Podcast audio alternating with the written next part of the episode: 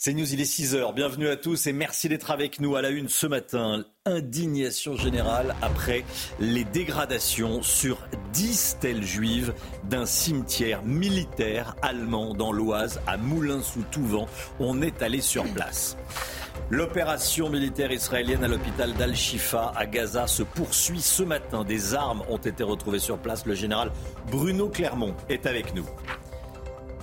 Un humoriste controversé, Yacine Bellatar, consulté par l'Elysée pour savoir si Emmanuel Macron devait aller ou non à la grande marche contre l'antisémitisme. Il aurait conseillé au président de ne pas s'y rendre. On va y revenir avec Gauthier Lebret. A tout de suite, Gauthier.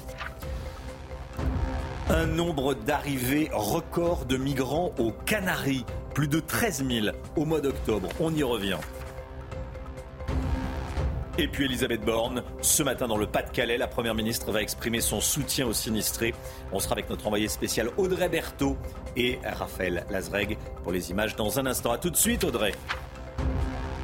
10 stèles juives dégradées, donc dans un cimetière militaire allemand de l'Oise à Moulins-sous-Touvent. Là-bas reposent des soldats allemands et ont combattu pendant la Première Guerre mondiale, Chana. Et seules les stèles juives ont été euh, profanées. Les sépultures euh, chrétiennes, elles, sont intactes. La préfecture condamne ces actes abjects, tout comme euh, Emmanuel Macron en déplacement en Suisse. Voyez ce reportage de Fabrice Elsner avec le récit de Tony Pitaro.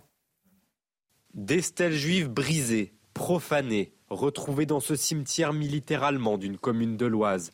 Un véritable choc pour les habitants. C'est l'écœurement, la consternation. Euh, on pèse nos mots aujourd'hui parce que c'est un cimetière qu'on connaît, euh, un cimetière que nous, nous, parcourons avec nos visiteurs, avec les familles aussi. Quand on voit ces stèles-là, on a l'impression que c'est un pan de l'histoire qui, qui, est cassé par, euh, par des imbéciles. Un cimetière qui regroupe des sépultures chrétiennes et juives de soldats allemands ayant combattu durant la Première Guerre mondiale. La maire de cette commune dénonce un véritable carnage. J'avais pas de mots. C'est vrai que honnêtement, je, dis mais pourquoi Moulin sous Touvent Quand on a regardé, on s'est dit mais c'est pas possible.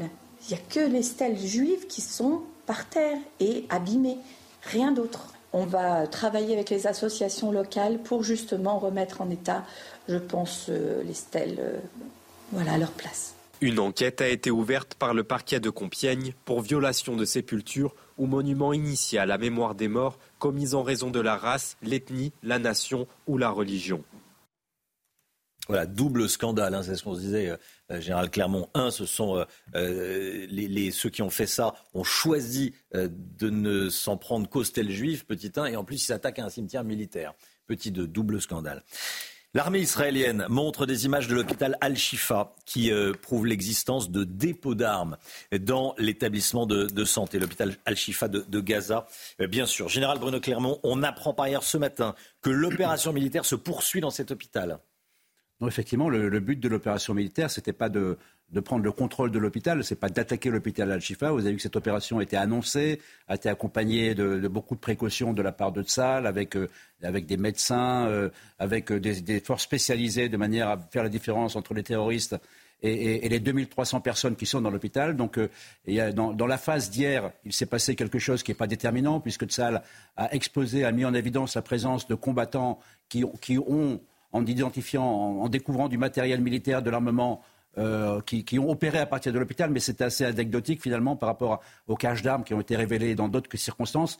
L'objectif de cette opération, c'est de trouver l'entrée des tunnels qui descendent vers le quartier général euh, du Hamas, hein, de, la, de, la, branche militaire du Hamas. Ça, c'est avéré, c'est confirmé par les Américains. Là, ils n'en parlent absolument pas. Donc on sait que l'opération se poursuit aujourd'hui. Le but de l'opération, c'est de trouver ces, souterrains qui amènent au quartier général du Hamas et, donc soit libérer des otages, soit obtenir du renseignement pour savoir où sont les otages. Donc on est toujours dans le cadre d'une opération avec évidemment le caractère extrêmement sensible du fait qu'elle se déroule dans un hôpital avec euh, l'opinion publique qui regarde euh, ce qui se passe. Et jusqu'à présent, on peut dire que de ce point de vue-là, s'il y avait eu un mort civil euh, causé par Tsal, on l'aurait su.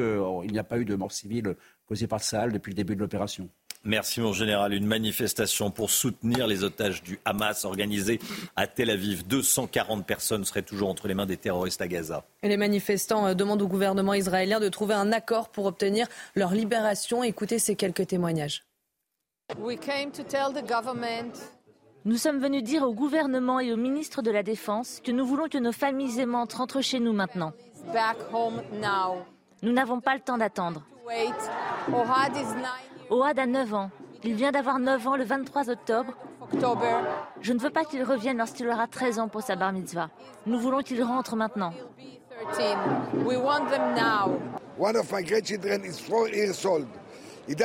Un de mes petits-enfants a 4 ans. Il ne connaît pas le Hamas, il ne connaît pas le temps, il ne sait rien. Il sait qu'il est dans le noir, sans nourriture, sans aucune humanité, et ça depuis 40 jours. Un gamin de 4 ans. Pour l'amour de Dieu, sauvez-le. Laissez-le rentrer chez lui maintenant. Cette opération et cette information de la nuit, euh, une voiture a percuté une barrière près de l'ambassade d'Israël à Tokyo. Un policier a été blessé dans l'incident. Hein. Et les forces de l'ordre japonaises ont interpellé un homme âgé euh, d'une cinquantaine d'années. Il serait membre d'un groupe d'extrême droite. Près de 7 Français sur 10 sont favorable à l'arrêt du versement des minima sociaux aux étrangers. C'est le résultat de notre tout dernier sondage CSA pour CNews qu'on vous révèle ce matin. Faut-il arrêter de verser les minima sociaux aux étrangers? C'est-à-dire euh, le RSA, par exemple, l'allocation spécifique de, solidarité. 67% des Français répondent oui. Hein. Et c'est à droite de l'échiquier politique que cette idée est la plus plébiscitée, avec 91% d'opinion favorable. Un chiffre, vous le voyez, qui chute à 36% chez les électeurs de gauche. Voilà, alors de quoi parle-t-on exactement quand on parle de minima sociaux? Euh, On sera, et combien ça coûte accessoirement? On sera avec euh, Charles Prats, qui est spécialiste de ces questions. Il sera avec nous sur ce plateau. Euh, non, il sera avec nous en Skype à 7h10. Voilà, mais on reviendra sur, sur ce sujet à 7h10. Yacine Bellatar, reçu par deux conseillers d'Emmanuel Macron à l'Elysée, selon nos confrères de l'Express. Cette rencontre aurait eu lieu quelques jours avant la grande marche contre l'antisémitisme de dimanche dernier. Pour rappel, Yacine Bellatar a été condamné le 18 septembre dernier par le tribunal correctionnel de Paris pour des menaces de mort et de euh, crimes. Yacine Bellatar qui a confirmé euh, qu'il s'est rendu à l'Elysée euh, à nos confrères du Huffington Post.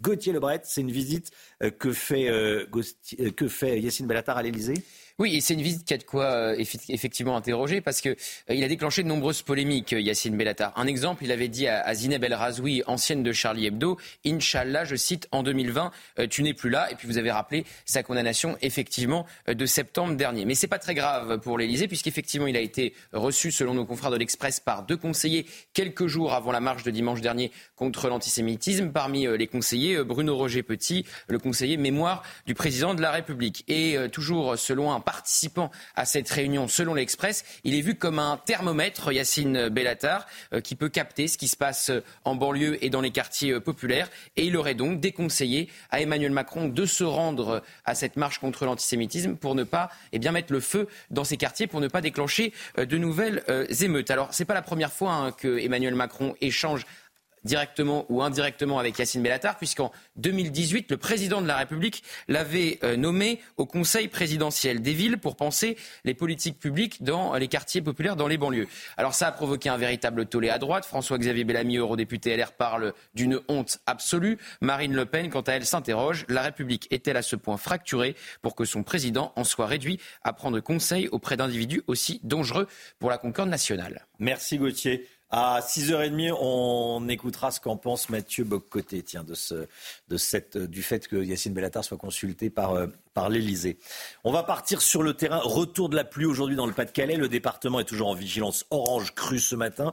On attend localement jusqu'à 30 à 40 mm de pluie supplémentaire, Chana. Hein. oui, on rejoint tout de suite notre envoyé spécial dans le Pas-de-Calais, Audrey Berthaud, avec Raphaël Lazreg derrière la caméra. Audrey, euh, bonjour, vous êtes à Saint-Omer. Dites-nous quelle est la situation euh, ce matin. Elisabeth Borne est attendue euh, aujourd'hui dans le département. Oui, bonjour euh, Chana. En effet, euh, la première ministre Elisabeth euh, Borne doit se rendre ce matin ici aux alentours de 8h30 dans le Pas-de-Calais. Elle devrait d'abord venir à, à Écuire, puis à Montreuil-sur-Mer. Le but est évidemment d'exprimer son soutien aux habitants sinistrés, d'échanger avec eux, mais aussi de saluer l'action des forces de secours, notamment des pompiers qui ont fait un travail formidable. Pour ce qui est de la situation actuelle ici dans le Pas-de-Calais. Bien hier, certains collèges et lycées ont pu rouvrir leurs portes, mais en ce qui concerne les écoles du premier degré maternelle et primaire, elles devaient rouvrir seulement lundi. Mais au vu de l'amélioration des conditions météo, eh bien, le préfet a décidé de les rouvrir dès aujourd'hui. Ça, c'est la bonne nouvelle. Sur 1290 écoles, 1269 vont rouvrir, sauf évidemment dans les communes les plus touchées, comme ici à Saint-Omer. On tentera quand même d'être avec des collégiens tout à l'heure à 8 heures. À tout à l'heure, Audrey. Audrey Berthaud en direct avec nous. Merci, Audrey, pour ces infos. Euh, le sport, tout de suite, on va parler de l'équipe de France de foot. Retrouvez votre programme de choix avec Autosphère, premier distributeur automobile en France. Eduardo Camavinga, blessé au genou, le milieu de terrain de l'équipe de France de foot, blessé au genou. Hein? Oui, ça s'est passé hier pendant euh, l'entraînement euh, des Bleus euh, à Clairefontaine. Le joueur du Real Madrid s'est blessé après un contact avec son coéquipier Ousmane Dembélé. Si Kamavinga est en incapacité de jouer samedi contre l'équipe de Gibraltar, il pourrait être remplacé par le jeune Warren Zahir Emery. Et à seulement 17 ans, 8 mois et 10 jours, la pépite du Paris Saint-Germain deviendrait alors le plus jeune international français depuis 1911. Oui, ça, ça serait... Mm. Sacrée nouvelle. Oui. La nouvelle, c'est la nouvelle vedette. Hein. Tout le monde ne parle que de lui. Hein. Warren Zahir Emery. Il y a, Mbappé euh, et, Warren Zahir Emery. Bon, l'équipe de France de foot qui s'engage contre le harcèlement scolaire, Chana, c'est bien? Oui, dans une vidéo publiée sur Instagram, tous les joueurs prennent la parole pour dénoncer euh, ce fléau. Il s'adresse à un jeune qui pourrait être harcelé. Il lui rappelle qu'il ne faut pas avoir peur de parler. Regardez. Quand tu vas à l'école, tu y vas avec plaisir. Bah oui, tu retrouves tes potes et tes amis. Bon, tu vas en cours aussi pour apprendre avec tes profs. En tout cas, tu ne vas pas à l'école pour être malheureux. Que ce soit sur les réseaux sociaux, en classe, dans la cour, en sport, le harcèlement, c'est inacceptable. Il y a plein de gens qui sont là pour t'aider. Tes amis, ta famille, tes profs. Il y a même un numéro que tu peux appeler, c'est le 3018. Si tu vois qu'un copain, qu'une copine, qu'un camarade de classe souffre, fais comme nous on ferait en équipe de France. Soutiens-le. Parle-en autour de toi. Non voilà, c'est bien, c'est clair, c'est efficace, il n'y a pas de, il a pas de fioriture. On appelle le 30-18, puis quand Mbappé vous dit, euh, ça parle aux jeunes. Ça parle aux jeunes, bah oui, c'est mhm. mieux que. J'allais citer d'autres noms, Qu'un politique. Qu'un politique. ah oui, c'est mieux qu'un politique. Euh, bon, même si Attal, euh, il, parle aux jeunes. Il parle aux jeunes et il, était assez, il, était assez sollicité par, par les jeunes élèves. si vous voulez dire Mbappé, c'est plus porteur qu'Elisabeth Borne, peut-être. je vous laisse la responsabilité de ce que je l'ai dit. J'étais un peu l'idée, mais je, on s'inclut tous dedans. Voilà, là, ça parle. C'est très très bien. Merci, Chana. Vous avez profité de votre programme de choix avec Autosphère, premier distributeur automobile en France. C'est News, restez bien avec nous. Dans un instant, on va parler du nombre record d'arrivées illégales aux Canaries et puis eh, d'Éric Dupont-Moretti, un an de prison avec sursis requis. À tout de suite. C'est il est 6h15. Merci d'être avec nous. Tout d'abord, le point info, Chana Lousteau. À Nantes, un mineur a été condamné à 35 heures de travaux d'intérêt général après avoir traîné un policier sur plusieurs mètres avec sa voiture. Ça s'est passé en mai dernier au volant d'un véhicule volé. Ce jeune homme avait percuté l'agent de police pendant un refus d'obtempérer. La tête du policier avait violemment heurté le bitume, le faisant perdre connaissance. Transporté à l'hôpital, il en est ressorti avec un traumatisme crânien et des points de suture. Dix stèles juives dégradées dans un cimetière militaire allemand de l'Oise à Moulins sous tout vent? Là-bas reposent euh, des soldats allemands ayant combattu euh, pendant la Première Guerre mondiale. Seules les stèles juives ont été profanées. Les sépultures chrétiennes, elles, sont intactes. La préfecture condamne ces actes abjects, tout comme Emmanuel Macron pendant son déplacement en Suisse. Et puis Joe Biden est relativement optimiste quant à une prochaine libération d'otages détenus par le Hamas. C'est ce qu'il a dit hier en conférence de presse après sa rencontre avec le président chinois. Il a également, révélé avoir bénéficié euh, d'une grande coopération de la part des Qataris. Je rappelle que le Qatar est un médiateur clé dans les négociations avec le Hamas. Un an de prison avec sursis, c'est ce qui a été requis hier à l'encontre du garde des Sceaux, Éric Dupont-Moretti, jugé par la Cour de justice de la République pour prise illégale d'intérêt. Le procureur général de la Cour de cassation, Rémi Hetz, a demandé la condamnation du garde des Sceaux, coupable, selon lui, je cite, euh, concernant la peine d'inéligibilité, normalement obligatoire en cas de condamnation. Il a déclaré à la Cour qu'elle pouvait s'en dispenser. Noémie Schulz suit ce procès pour CNews.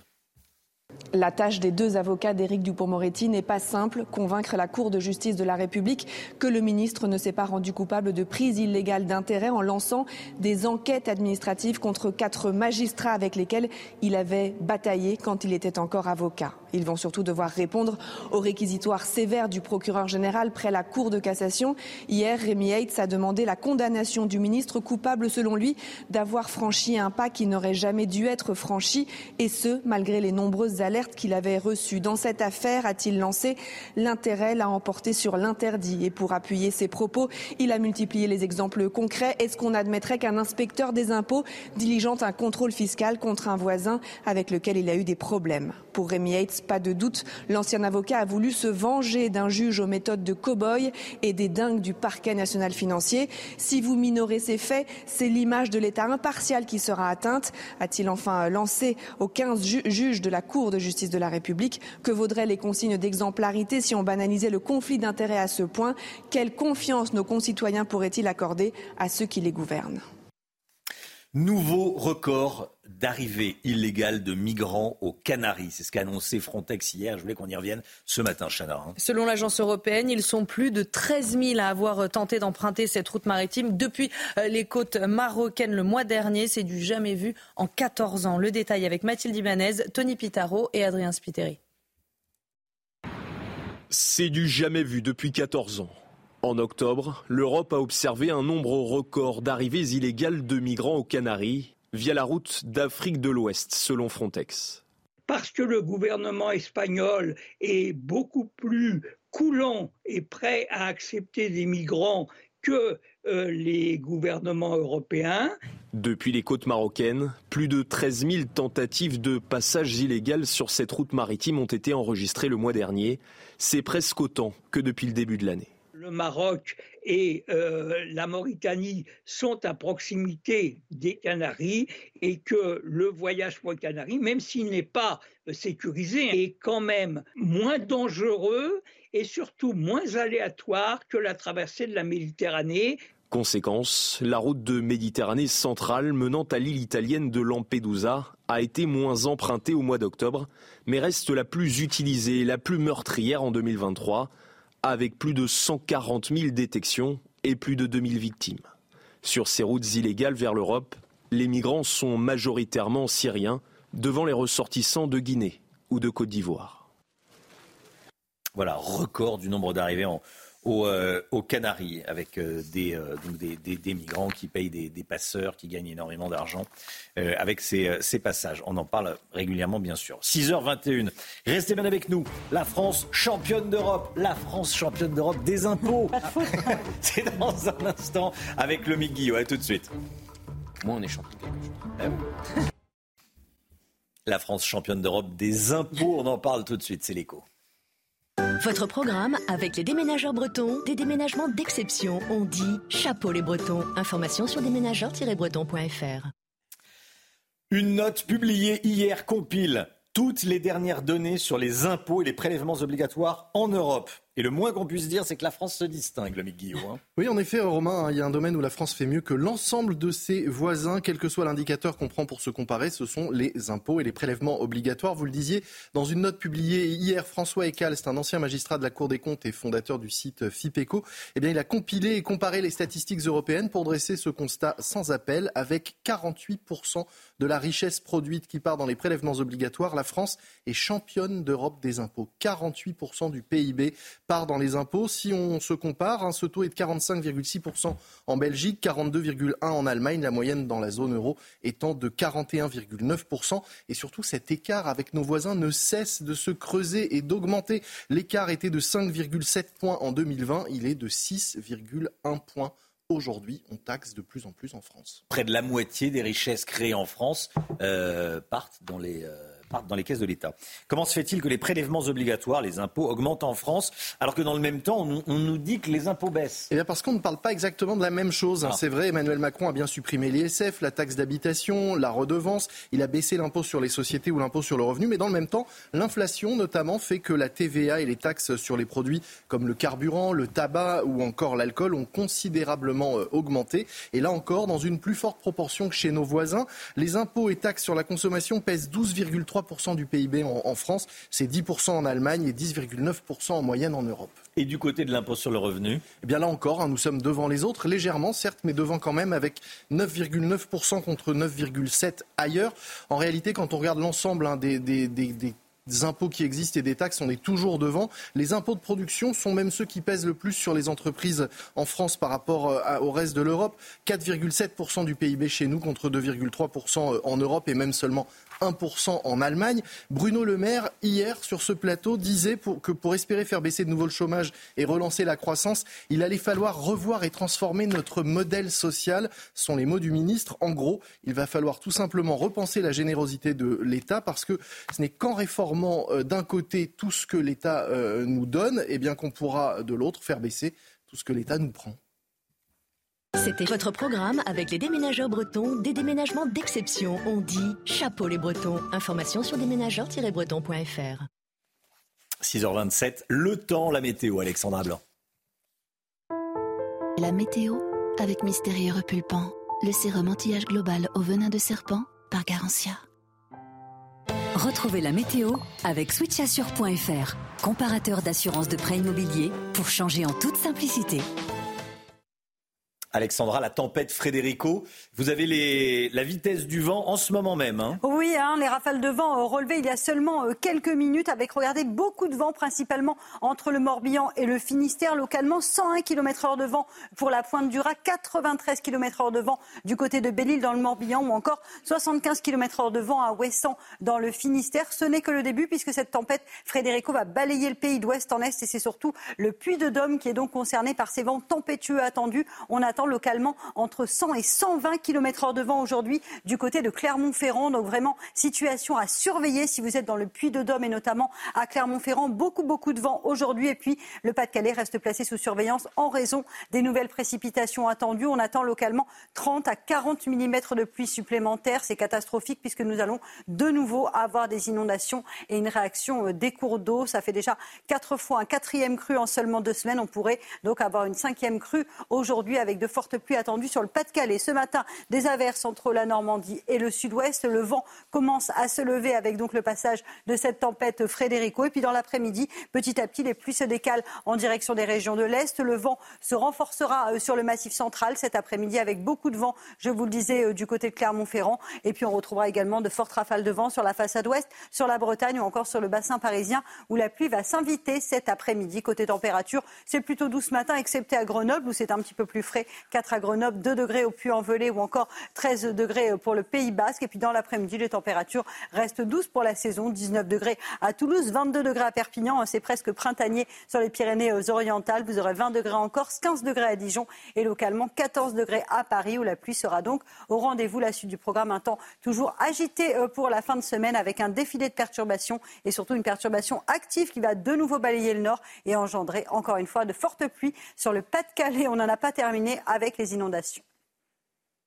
C'était la météo avec switchassure.fr, comparateur d'assurance de prêt immobilier pour changer en toute simplicité. C'était la météo avec Mystérieux Repulpant, le sérum anti-âge global au venin de serpent par Garantia. CNews, il est 6h. Merci d'être avec nous. Merci d'avoir choisi CNews pour démarrer cette journée à la une ce matin. Tournefeuille en Haute-Garonne. Cette ville de 32 000 habitants est la commune la plus cambriolée de France. Témoignage glaçant d'un habitant victime de nombreux vols. Il avait percuté un policier avec sa voiture volée, puis il l'avait traîné sur une vingtaine de mètres. Ça s'était passé à Nantes en mai dernier. Le mineur responsable de cette agression, n'a été condamné qu'à 35 heures de travaux d'intérêt général. Ça vous choque Nous aussi, on en parle ce matin. Le Conseil de sécurité de l'ONU a pris hier une résolution demandant des pauses humanitaires à Gaza. C'est la première fois que les Nations Unies sortent de leur silence depuis l'attaque du 7 octobre, l'attaque commise par le Hamas sur Israël. Le général Clermont est avec nous. A tout de suite, mon général. Après une accalmie dans le Pas-de-Calais, de nouvelles précipitations sont attendues aujourd'hui.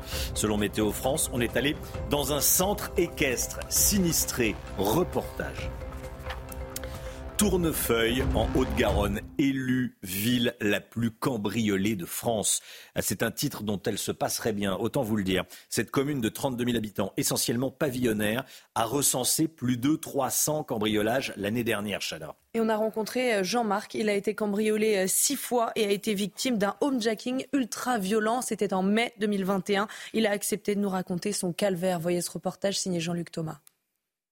Le 22 mai 2021, un cambriolage ultra-violent a failli coûter la vie au propriétaire de cette maison. Les pompiers le transportent alors à l'hôpital avec un pronostic vital engagé. Trois grands gaillards sont arrivés en courant et m'ont sauté dessus. Nous nous sommes battus là. Ça a duré trois minutes. Coup de poing, coup de pied. Et le petit est passé derrière avec la barre de fer, m'a mis un coup sur la tête, un coup dans les jambes et ils m'ont fait tomber. Ils voulaient me casser les, les coudes, les jambes. Cet homme de 66 ans, joueur de rugby, se défend, se débat, donne des coups, en reçoit beaucoup. Affaibli, il se dit qu'il va mourir, il fait le mort. Ses agresseurs le traînent à l'intérieur. C'est que j'étais attaché, mains liées, jambes liées, attaché au fauteuil, en. J'ai vécu trois quarts d'heure à le couteau comme ça, ou le couteau à la pointe dans l'œil, en, en, me disant on va t'arracher l'œil, on va t'arracher l'œil, les sous, les sous. Après une heure de torture, ses agresseurs partis, Jean-Marc se libère, appelle la police. Il a de très lourds traumatismes, plusieurs fractures, trois coups de couteau, des hématomes, des pieds à la tête. Qu'est-ce que vous voulez faire? Quand les gens ne vous respectent pas en tant que euh, propriété privée et qu'ils ne vous respectent pas en tant qu'humain, il ne reste pas grand-chose. Hein euh, donc je ne suis, suis, pas fataliste, non, non. Je suis simplement lucide. Arrêté en Finlande en flagrant délit de vol, un des cambrioleurs y purge une peine de prison. La justice française a demandé son extradition. Quand je vous disais que le témoignage était glaçant, je ne vous ai pas menti. Hein. Euh, la pointe du couteau près de l'œil menacée de se faire euh, euh, nucléer, enfin retirer. C'est incroyable. Commentaire sur le, sur le plateau. C'est insupportable et c'est toujours des groupes de personnes qui s'en prennent armés à une personne seule à une personne seule, qui, qui, est, qui est en plus pas un gringalet. Hein, oui, bien sûr, un rugbyman. N'importe à personne, mais euh, qui dit je, je, savais me battre, mais voilà, les autres n'ont pas eu peur, ils l'ont ils tapé. Voilà. Bon, témoignage qu'on voulait vous diffuser ce matin. Euh, cette condamnation à Nantes, qui va vous faire réagir, je le sais. En mai dernier, un mineur au volant d'une voiture volée avait percuté un policier pendant un refus d'obtempérer. Le mineur avait traîné au sol le policier sur une vingtaine de mètres. Il a été blessé. Euh, la suite avec vous, Chana. La tête du policier avait euh, effectivement violemment euh, heurté le bitume, le faisant perdre connaissance, transporté à l'hôpital. Il en était ressorti avec un traumatisme crânien et des points de suture. Et lundi dernier, le prévenu a reconnu les faits et a été condamné à 35 heures de travaux d'intérêt général. Michael Dos Santos et Adrien Spiteri. À cause de la violence du choc, le fonctionnaire a des séquelles irréversibles, des lésions au cerveau qui engendrent des moments d'inattention et une immense fatigue. Pourtant, pour avoir percuté et traîné ce policier sur 25 mètres, le chauffard n'a écopé que de 35 heures de travaux d'intérêt général. Je croyais que c'était une blague au début euh, et que j'avais mal entendu euh, la sanction. Ça coûte pas cher euh, de renverser un policier, de pratiquement le tuer. Au volant du véhicule volé, le conducteur mineur au moment des faits met du temps à reconnaître son erreur. Au tribunal, il délivre une version surprenante. Il disait qu'il ne s'était pas rendu compte qu'il y avait un policier juste là à côté de lui, qu'il ne s'était pas rendu compte que le policier était accroché à la voiture et que euh, finalement, lorsqu'il s'en rend compte, il freine et réaccélère en se disant que comme ça, le policier va pouvoir gentiment descendre euh, et lui continuer son chemin. Ce policier ne comprend pas cette décision de justice. Pour nous, c'est un dégoût. Alors quel message euh, cette juge a voulu envoyer euh, à, ce jeune, à, l'ensemble des, gens qui étaient dans l'assistance, la, à, à l'ensemble de la population? La réinsertion du prévenu, rescolarisé et au comportement exemplaire depuis les faits, aurait joué en sa faveur. Le parquet a décidé de faire appel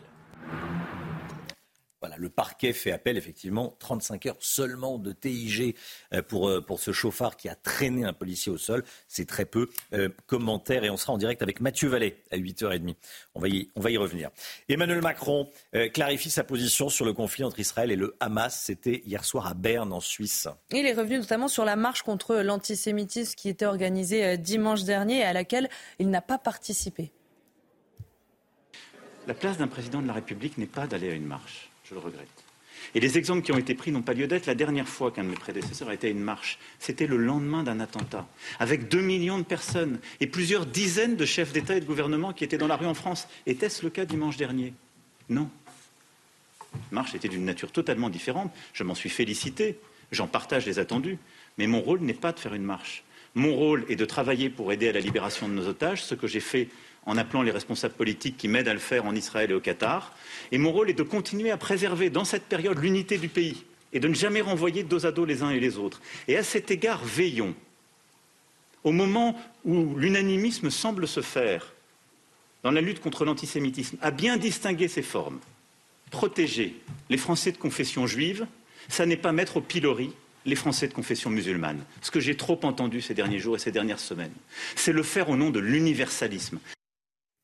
Mon rôle n'est pas d'être de faire une marche, Gauthier Lebret. Oui, alors effectivement, il prend l'exemple de François Hollande en 2015. Effectivement, la situation était différente. Il y avait de nombreux chefs d'État qui étaient venus à Paris du monde entier. Par contre, en 1990, François Mitterrand a défilé contre l'antisémitisme dans les rues de Paris après la profanation du cimetière juif à, Carpentras. Bon, bah, il était aussi président de la République et son rôle à ce moment-là été, euh, d'être à une marche. Et je ne parle même pas euh, des propos euh, du chef de l'État quand il parle d'unité. c'était une marche contre l'antisémitisme. Ce n'était pas une marche pour ou contre la politique de Benjamin Netanyahou. Voilà, le président de la République qui était en, visite d'État à, Berne et qui donc s'est exprimé sur, la marche et sur le conflit euh, entre Israël et le Hamas. Merci Gauthier. Euh, des tags islamophobes retrouvés sur une mosquée à Lyon. Il s'agit de la mosquée de la Croix-Rousse, c'est dans le premier arrondissement euh, de la ville. Sur le mur d'entrée du lieu de culte, vous le voyez, il est écrit L'islam est antisémite. Le président de la mosquée a annoncé qu'il allait déposer plainte. Elisabeth Borne auprès des sinistrés du Pas-de-Calais ce matin. La Première ministre est attendue dans le secteur de Montreuil-sur-Mer alors que le département est toujours en vigilance orange. La pluie va faire son retour. On attend jusqu'à 40 mm de pluie supplémentaire, ce qui va engendrer de nouvelles inondations. Hein. Et avec le passage de la tempête Frédérico, le vent va également se renforcer avec des rafales qui pourraient atteindre les 100 km heure. En attendant, la vie reprend petit à petit dans certaines communes comme à Limbre. Après 10 jours de fermeture, le centre équestre a enfin rouvert ses portes. Reportage de nos envoyés spéciaux sur place, Audrey Berthaud et Raphaël Lazreg, avec le récit de Michael Dos Santos. Est-ce qu'on est content de reprendre l'équitation? Ah, c'est un petit week-end. Dans ce manège du centre équestre de Limbre, la propriétaire des lieux ne cache pas sa joie. Donc le but du jeu, c'était de repartir sur notre activité, rapatrier les chevaux le plus vite possible, parce qu'on n'aime pas les avoir ailleurs qu'à la maison, et euh, de retravailler avec euh, les enfants le plus rapidement possible. Cette petite cavalière, elle, est ravie de retrouver son pompon. Je suis trop contente. Pour les parents, le retour des cours d'équitation est également vécu comme un soulagement. Les enfants étaient euh, quand même euh, sous tension, euh, puis au niveau des parents, avec des situations familiales qui étaient compliquées. Ils sont restés quand même une semaine cloîtrés à la maison, hein, confinés. Et là, bah, ils ont plaisir, ils sont heureux, on les voit, ils sont tous en train de sourire c'est super quoi. Et puis bah, les grosses, là, ça fait du bien de les revoir aussi, hein, parce qu'elles ont besoin d'un bon nettoyage là, complet. Avec de l'eau jusqu'au ventre, les 60 chevaux ont été hébergés chez des agriculteurs dans les hauteurs de l'Imbre. Une solidarité qui a permis de sauver tous les animaux. Les pertes financières, elles, restent conséquentes, plusieurs dizaines de milliers d'euros. On avait 200 balles de foin stockées. Les 200 balles de foin sont parties dans, dans, dans l'inondation, sont parties dans la rivière. On vient d'avoir notre assureur qui vient de passer sur le site. On les remercie parce que euh, effectivement on, a une première avance en attendant la visite du cabinet d'expertise. Si la vie reprend doucement son cours, tous restent sur leur garde et espèrent que le soleil reste au beau fixe. Allez, le sport, tout de suite. Retrouvez votre programme de choix avec Autosphère, premier distributeur automobile en France. Je crois que je vais rejouer. C'est ce qu'a dit Nadal, Raphaël Nadal, lors d'un point presse organisé par son médecin. Oui, alors ces derniers temps, euh, des vidéos de ces séances de sport de plus en plus intenses laissaient euh, présager une bonne nouvelle, mais ça fait du bien de l'entendre de la bouche euh, du joueur. Raphaël Nadal n'est pas retourné sur un cours depuis le 18 janvier où il avait joué contre l'Américain Mackenzie McDonald pendant l'Open d'Australie. Il avait alors contracté une blessure à la jambe gauche. Et puis Neymar, attaqué devant les prud'hommes pour travail dissimulé. Oui, c'est une ancienne employée euh, de maison qui l'accuse. Elle a travaillé pendant euh, un an et demi au domicile de la star du foot international à Bougival, euh, dans les Yvelines. Selon les avocats de cette mère de famille brésilienne, Neymar a exploité la précarité de leur cliente pour lui imposer des conditions de travail indignes. Il l'aurait même chassé de chez lui à quelques jours d'accoucher de façon prématurée. Cette dame demande 368 000 euros d'indemnisation. Vous avez profité de votre programme de choix avec Autosphère, premier distributeur automobile en France. C'est News, il est 6h40. Restez bien avec nous. Euh, dans un instant, le conflit entre Israël et le Hamas. Les toutes dernières informations, l'ONU a appelé à des pauses humanitaires. Qu'est-ce que ça veut dire? Est-ce que c'est possible? On va en parler avec vous. Général Bruno Clermont, on parlera également de la tournée diplomatique euh, de Sébastien Lecornu, le ministre de la, de la Défense au Proche-Orient, qui sera en Israël demain. Pourquoi faire? Quel rôle joue la France? Les informations et le décryptage et l'expertise du général Clermont dans un instant. A tout de suite. Bon réveil à tous. C'est News, il est 7h moins le quart. Bon réveil à tous. Vous regardez la matinale. Tout d'abord, le point info avec vous, Chana Lousteau. Près de 7 Français sur 10 sont pour arrêter de verser des minima sociaux aux étrangers comme le RSA par exemple. C'est le résultat de notre dernier sondage CSA pour CNews qu'on vous révèle ce matin. C'est à droite de l'échiquier politique que cette idée est la plus plébiscitée avec 91% d'opinion favorable, un chiffre qui chute à 36% chez les électeurs de gauche. Elisabeth Borne est attendue ce matin dans le Pas-de-Calais. La Première ministre sera aux côtés euh, des sinistrés euh, dans le secteur de Montreuil-sur-Mer. Le département est toujours en vigilance orange crue ce matin. On attend euh, localement jusqu'à 40 mm de pluie supplémentaire dans la journée, ce qui va engendrer de nouvelles inondations. Et puis Tsahal poursuit son opération dans l'hôpital Al-Shifa de Gaza. L'armée israélienne a confirmé ce matin que ses soldats étaient toujours déployés sur place. Israël accuse le Hamas d'utiliser cet hôpital comme base militaire. Pendant son opération, Tsahal affirme avoir trouvé des munitions, des armes et des équipements militaires du groupe terroriste. Vidéo à l'appui, une information démentie par le Hamas. Voilà, vous parliez de notre sondage exclusif CSA pour CNews. Hein. 67% euh, des Français euh, qui euh, veulent qu'on arrête de verser les minima sociaux comme le RSA aux, aux, étrangers. C'est important. C'est un sondage qu'on vous révèle ce matin. Et on sera avec Charles Prats, qui est spécialiste de ces questions, à 7h10. On y reviendra. Soyez là si vous le pouvez. Vous connaissez la formule. Joe Biden, à l'issue de sa rencontre avec le, président chinois Xi Jinping, a déclaré deux choses. Il se dit relativement optimiste sur la libération d'otages du Hamas. 240 otages sont aux mains du Hamas. Parallèlement, général Bruno Clermont, le Conseil de sécurité de l'ONU appelle à des pauses humanitaires. Alors pourquoi faire? Alors c'est important en réalité parce que ça faisait euh, depuis le début de la guerre, il n'y a pas eu d'accord du Conseil de sécurité des Nations Unies sur une position euh, dans ce conflit. Vous savez que le Conseil de sécurité des Nations Unies c'est l'organe le plus important, euh, dix membres qui tournent et cinq membres permanents dont la France qui peuvent tout bloquer, ce qu'on appelle le droit de veto. Là, cette résolution, elle n'est pas contraignante, mais elle indique quand même la volonté des, principales puissances. Je vais la lire en totalité parce qu'elle est importante. Hein. C'est la résolution concerne des pauses et des couloirs humanitaires étendus et urgents, étendus et urgents pendant un nombre de jours suffisant. Alors, en quoi c'est important? Alors, d'abord, euh, la France a voté pour cette résolution. Euh, il y a eu trois abstentions États-Unis, Royaume-Uni et Russie. S'abstenir, c'est accepté. Donc, en réalité, tout le monde a accepté cette, euh, déclaration, sauf Israël qui est opposé pour les raisons que je rappellerai tout à l'heure. Alors, c'est important pour deux raisons. La première, c'est qu'il y a véritablement une urgence humanitaire. Pour régler l'urgence humanitaire, il faut augmenter les temps de pause des combats et permettre à l'aide humanitaire de rentrer et d'aller partout où il y a des réfugiés.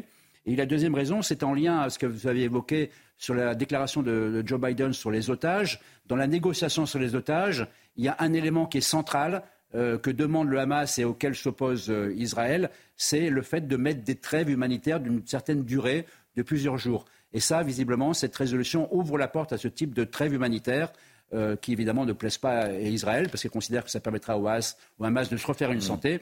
Mais néanmoins, euh, il faut bien lier les deux. C'est un élément important que depuis 2016, il n'y avait aucune résolution des Nations Unies sur le conflit israélo-palestinien. Donc ça redonne un peu de tonus à ce Conseil de sécurité qui était plutôt à l'agonie.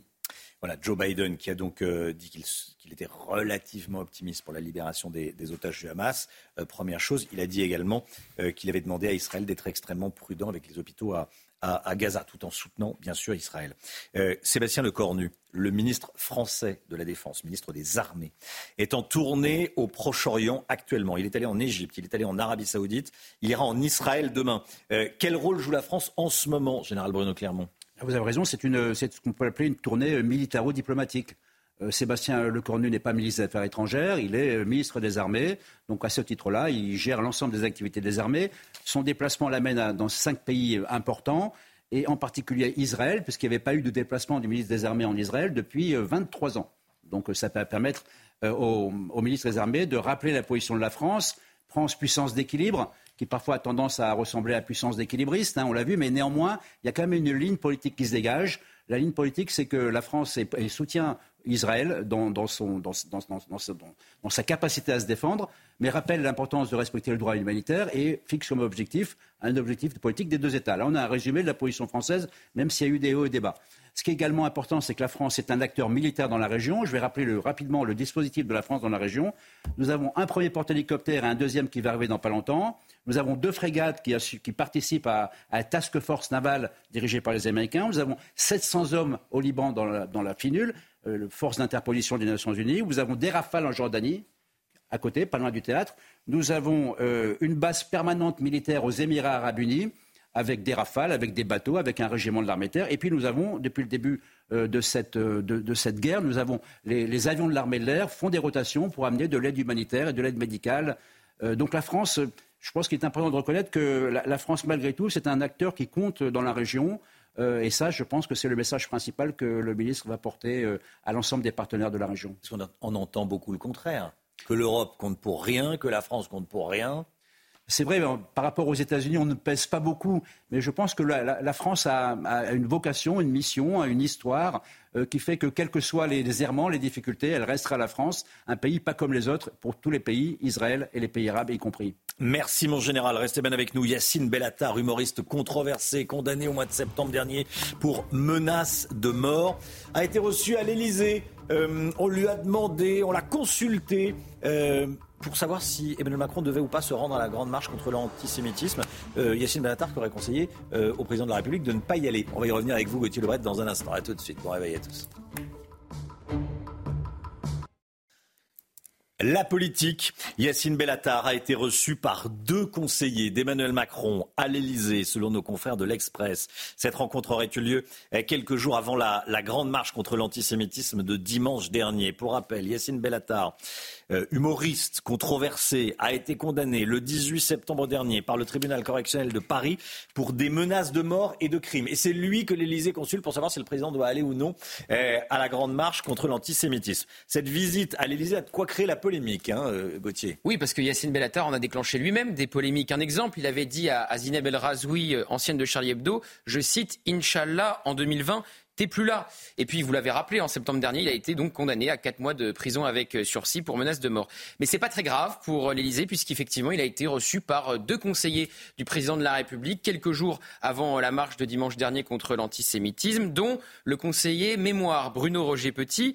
Et ils lui ont demandé ce qu'il pensait de la participation ou non d'Emmanuel Macron à cette marche. Et il a fortement déconseillé, selon nos confrères de l'Express, Yacine Bellatar, au président d'y aller. Selon l'humoriste, sa participation aurait pu mettre le feu au quartier. Et voilà ce que dit l'un des participants à cette réunion avec Yacine Bellatar à nos confrères de l'Express. Il est un thermomètre, une personne ressource. Il fait partie de ces sociologues opportunistes qui peuvent alerter sur l'état d'esprit de certaines parties euh, de la société. Alors c'est pas la première fois hein, que Yacine Bellatar échange directement ou indirectement avec le président de la République. Je rappelle qu'en 2018, Emmanuel Macron l'avait euh, nommé au Conseil présidentiel des villes pour réfléchir sur les politiques publiques à mettre en place dans les quartiers populaires populaire dans les banlieues. Alors cette visite provoque un tollé à droite. Hein. Oui, à commencer par l'eurodéputé euh, François-Xavier euh, Bellamy. C'est donc à Yacine Bellatar, ni Charlie, ni Nice, égérie du CCIF condamné pour menace de mort que l'Élysée a demandé si le président devait marcher contre l'antisémitisme pour être averti que ce serait une erreur irréparable. La honte absolue, dit euh, François-Xavier Bellamy. Marine Le Pen a également réagi. Elle dit c'est donc auprès de Yacine Bellatar, récemment condamné pour menace de mort et connu pour ses incointances avec les islamistes, que le chef de l'État prend conseil sur sa participation à la marche contre l'antisémitisme. Elle interroge la présidente du groupe RN à l'Assemblée. La République est-elle à ce point fracturée pour que son président en soit réduit à prendre conseil auprès d'individus aussi dangereux pour la concorde nationale? Et puis Éric Zemmour, le président de Reconquête, a réagi chez Pascal Pro hier soir sur CNews. Écoutez-le. On voit la baisse euh, du niveau euh, dans les gens qu'on reçoit à l'Élysée. Là, c'est vraiment euh, spectaculaire. Passons. J'ai débattu d'ailleurs. J'avais animé ce débat. Exactement. Quand je dis animé, je vous avais surtout écouté. Avec Yacine Bellatar, et euh, j'avais dit que c'était un faux comique mm. et un vrai militant islamiste en vérité. Voilà, donc c'est cette personne que l'Elysée consulte pour savoir si Emmanuel Macron doit aller à l'Elysée. C'est pas. pas la seule, on imagine, mais effectivement, elle bien fait sûr, partie euh, bien sûr. des personnes consultées. Emmanuel Macron qui est revenu hier sur son absence à la marche. Hein. Oui, il a redit que ce n'était pas euh, son rôle d'y être. Il était en visite hein, en Suisse, en expliquant que ça n'avait rien à voir avec la participation de François Hollande en 2015 à la marche après les attentats contre Charlie et l'hypercachère. Alors c'est vrai, mais par contre c'était exactement la même chose que François Mitterrand après la profanation du cimetière euh, juif de Carpentras en 1990. François Mitterrand avait fait euh, le choix de marcher contre l'antisémitisme. Donc euh, François Mitterrand l'a fait, Emmanuel Macron ne l'a pas fait. Et c'est les raisons avancées qui sont étonnantes, voire dérangeantes euh, par le chef de l'État. Euh, il avait dit euh, lors des commémorations du 11 novembre qu'il n'y allait pas parce qu'il fallait bâtir l'unité pour ne pas diviser. C'était une marche contre l'antisémitisme, pas une marche favorable ou défavorable à la politique de Netanyahou. Comment peut-on diviser sur le sujet de l'antisémitisme? Bâtir l'unité, mais avec qui? Avec ceux qui s'opposent à la lutte contre l'antisémitisme, donc avec les antisémites. En réalité, comme Jean-Luc Mélenchon, Emmanuel Macron a joué la confusion autour de cette marche. Le leader insoumis a dit que c'était une marche pour soutenir les massacres à Gaza. Il n'est pas à une outrance près. Et Emmanuel Macron est tombé dans le même piège en l'assimilant à une marche de soutien à Israël. Et puis, si le président a peur de venir à une marche contre l'antisémitisme par crainte des répercussions dans les quartiers, par crainte de nouvelles émeutes, il démontre par là l'impuissance totale dans laquelle il est plongé. Gauthier Lebret, merci Gauthier. Soyez là à 8h10. Sonia Mabrouk, dans la grande interview sur CNews et Europe 1, recevra Georges Bensoussan, historien et auteur euh, du livre les, origines du conflit israélo-arabe. Georges Bensoussan, invité de la grande interview ce matin dans la matinale de CNews. Le temps tout de suite, Alexandra Blanc. La météo avec Mystérieux Repulpant, le sérum anti-âge global au venin de serpent par Garantia. Retrouvez la météo avec switchassure.fr, comparateur d'assurance de prêt immobilier pour changer en toute simplicité. Frédérico, c'est le nom de la nouvelle tempête mmh. euh, qui provoque des, vents importants avec des, vitesses importantes, hein, Alexandra. Oui, en effet, forte rafale de vent attendue aujourd'hui avec le passage de cette tempête Frédérico. Ça va concerner quasiment toutes les régions du nord, mais pas que, puisque nous avons également beaucoup de vent hein, sur le massif central ou encore sur les régions de l'Est, avec localement jusqu'à 120 km par heure de vent attendu. leur situation à surveiller. Cinq départements sont d'ailleurs placés sous surveillance. Le Pas-de-Calais, en raison des fortes pluies attendues aujourd'hui, on attend localement jusqu'à 30-40 mm de pluie supplémentaires, ce qui va donc engendrer de nouvelles inondations. Et puis situation à surveiller également du côté de Clermont-Ferrand, dans le Puy de où les vents s'annoncent tempétueux aujourd'hui. Des rafales de l'ordre de 120 km par heure sont donc attendues. Aujourd'hui, un temps très humide, très nuageux avec beaucoup de vent dès ce matin entre la pointe bretonne et le sud-ouest. Et puis dans l'après-midi, petit à petit, les pluies vont se décaler en direction des régions de l'Est. On va retrouver un temps très agité cet après-midi donc sur les régions du nord, sur le bassin parisien. Beaucoup de précipitations également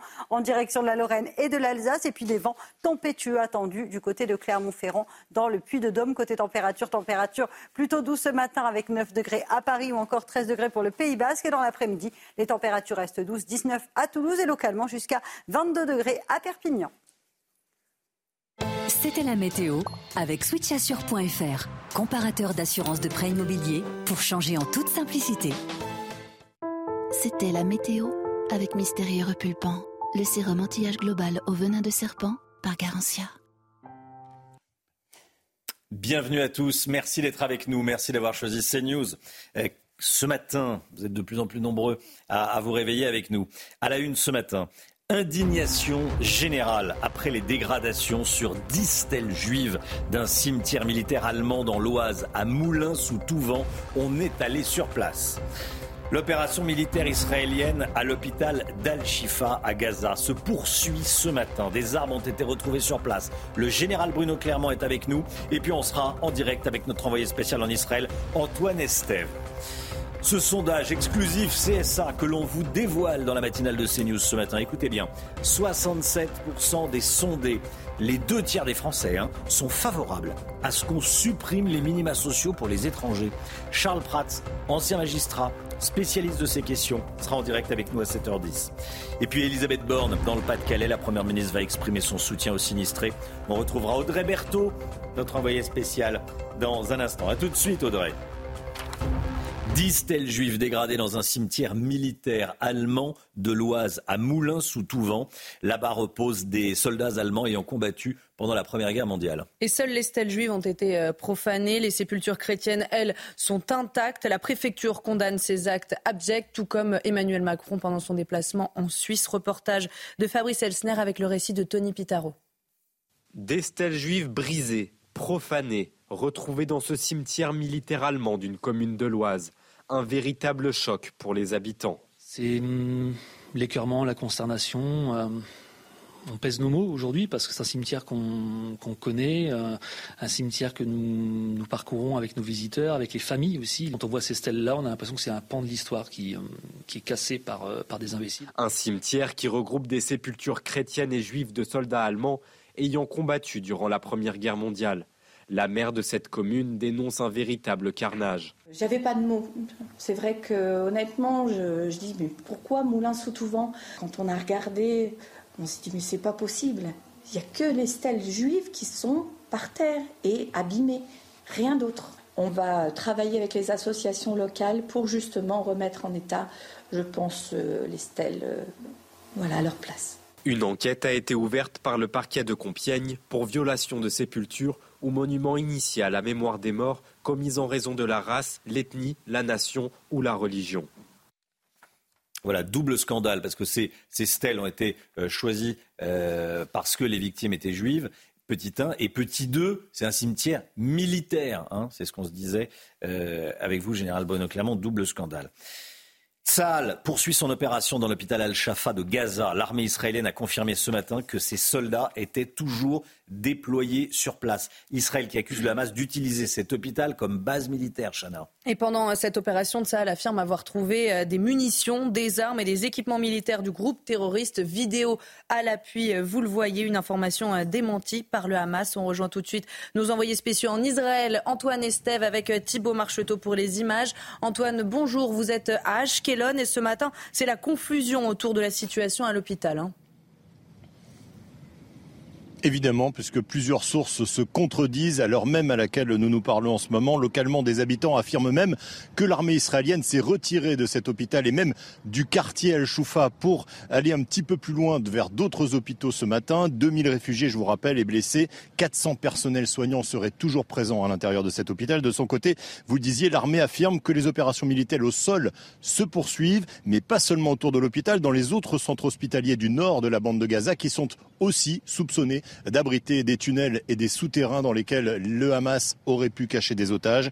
Quelques armes ont été découvertes, vous l'avez dit, mais la plupart des armes lourdes ont déjà été transférées vers le sud. Quasiment tous les experts militaires ici en Israël sont d'accord aujourd'hui pour dire que l'armée, vraiment la force armée euh, du Hamas, serait déjà descendue vers le sud de la bande de Gaza et aurait déjà transféré les otages vers d'autres sites comme Kamyounes par exemple ou encore la ville de Rafah dans laquelle se trouvent les plus grands centres de réfugiés euh, de cette guerre ici à Gaza. Merci beaucoup. Euh, merci beaucoup Antoine Estève avec Thibault Marcheteau. Euh, merci à tous les deux.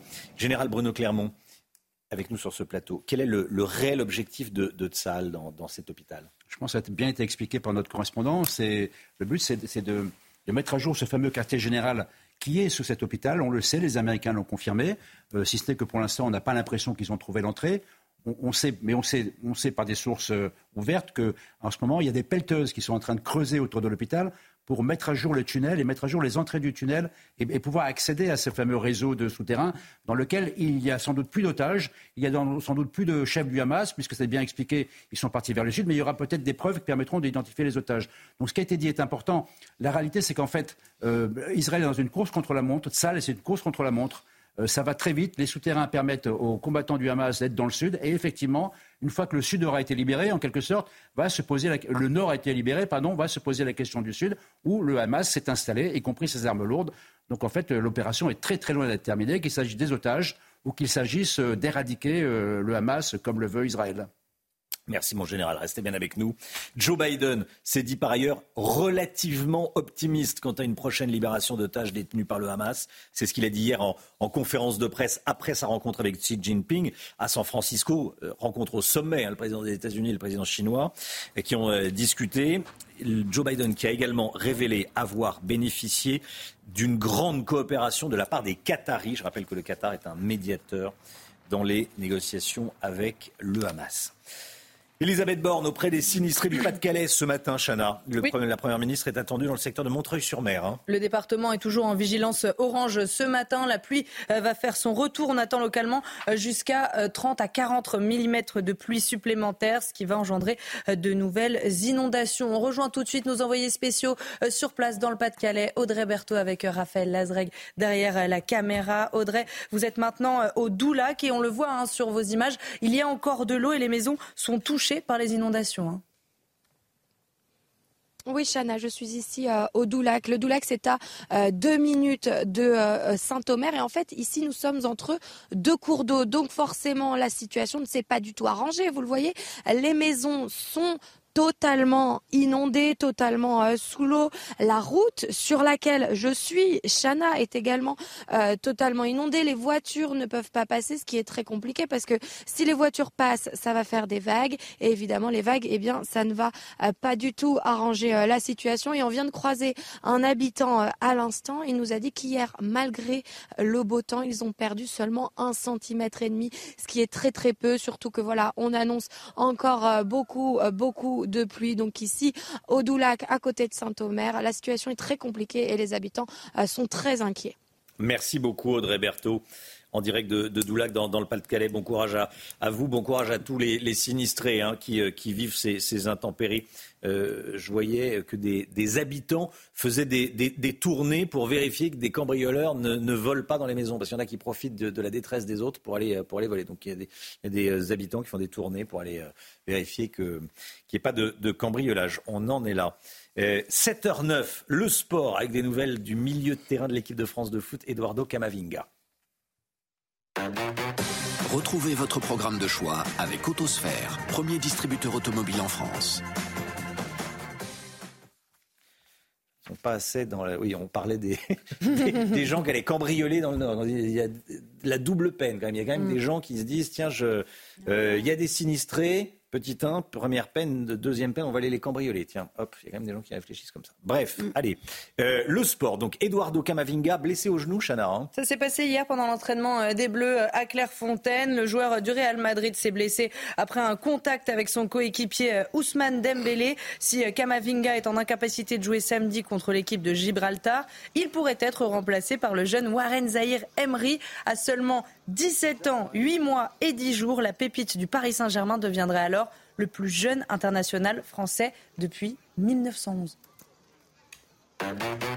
Vous avez profité de votre programme de choix avec Autosphère, premier distributeur automobile en France. Ce sondage CSA pour CNews qu'on vous révèle ce matin dans la matinale, les deux tiers des Français, 67% estiment qu'il faut arrêter de verser des minima sociaux aux étrangers, comme le RSA. C'est combien le RSA Tiens, on va vous tout vous dire dans un instant. Et on sera avec Charles Prats, qui est l'un des plus grands spécialistes de ces questions. A tout de suite. Bon réveil à tous.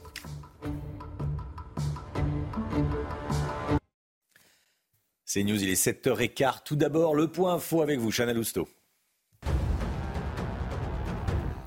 Nantes, un mineur a été condamné à 35 heures de travaux d'intérêt général après avoir traîné un policier sur plusieurs mètres avec sa voiture. En mai dernier, au volant d'un véhicule volé, ce jeune homme avait percuté l'agent de police pendant un refus d'obtempérer. La tête du policier avait violemment heurté le bitume, le faisant perdre connaissance. Transporté à l'hôpital, il en était ressorti avec un traumatisme crânien et des points de suture. Dix stèles juives dégradées dans un cimetière militaire allemand de l'Oise à Moulins-sous-Touvent. Là-bas reposent des soldats allemands ayant combattu pendant la Première Guerre mondiale. Seules les stèles juives ont été profanées. Les sépultures chrétiennes, elles, sont intactes. La préfecture condamne ces actes abjects, tout comme Emmanuel Macron pendant son déplacement en Suisse. Et puis Joe Biden est relativement optimiste quant, à une prochaine libération euh, d'otages détenus par le Hamas. C'est ce qu'il a dit hier en conférence de presse après sa rencontre avec le président chinois. Il a également révélé avoir bénéficié d'une grande coopération de la part des Qataris. Je rappelle que le Qatar est un médiateur clé dans les négociations avec le Hamas. Charles Prats, ancien magistrat, euh, spécialiste de la fraude sociale, euh, spécialiste des euh, versements d'aide sociale en direct avec nous. Bonjour Charles Prats. Bonjour Romain. Merci beaucoup d'être là. Vous allez nous apporter votre expertise. 67% des Français estiment qu'il faut arrêter de verser des minima sociaux aux étrangers. Bon, c'est le résultat de notre sondage CSA pour CNews qu'on révèle ce matin. De quoi parle-t-on quand on parle de minima sociaux déjà?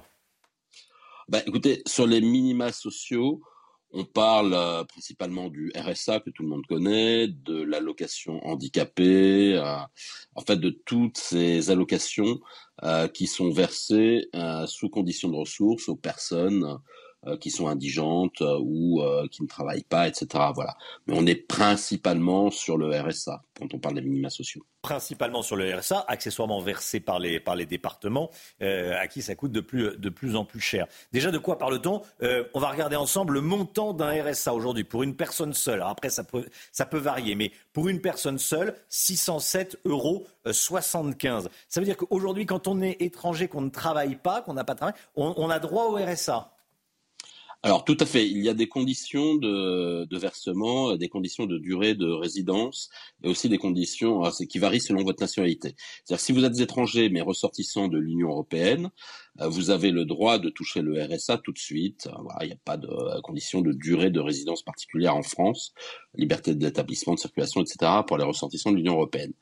En revanche, si vous êtes étranger hors Union européenne, euh, il faut que vous soyez en France depuis au moins cinq ans avec un titre de séjour régulier pour pouvoir bénéficier du RSA. Sauf euh, dans certaines conditions, si vous avez une carte de résident euh, 10 ans d'emblée, ou si vous avez les cartes pluriannuelles, ou si vous êtes algérien, puisque pour les Algériens, ils ne relèvent pas du même régime que les autres étrangers en vertu d'accords spécifiques, et donc les Algériens ne sont pas soumis à une durée de résidence d'au moins 5 ans euh, pour bénéficier du RSA, puisque pour le droit commun pour les étrangers hors Union européenne, c'est 5 ans de résidence en France pour pouvoir bénéficier du RSA.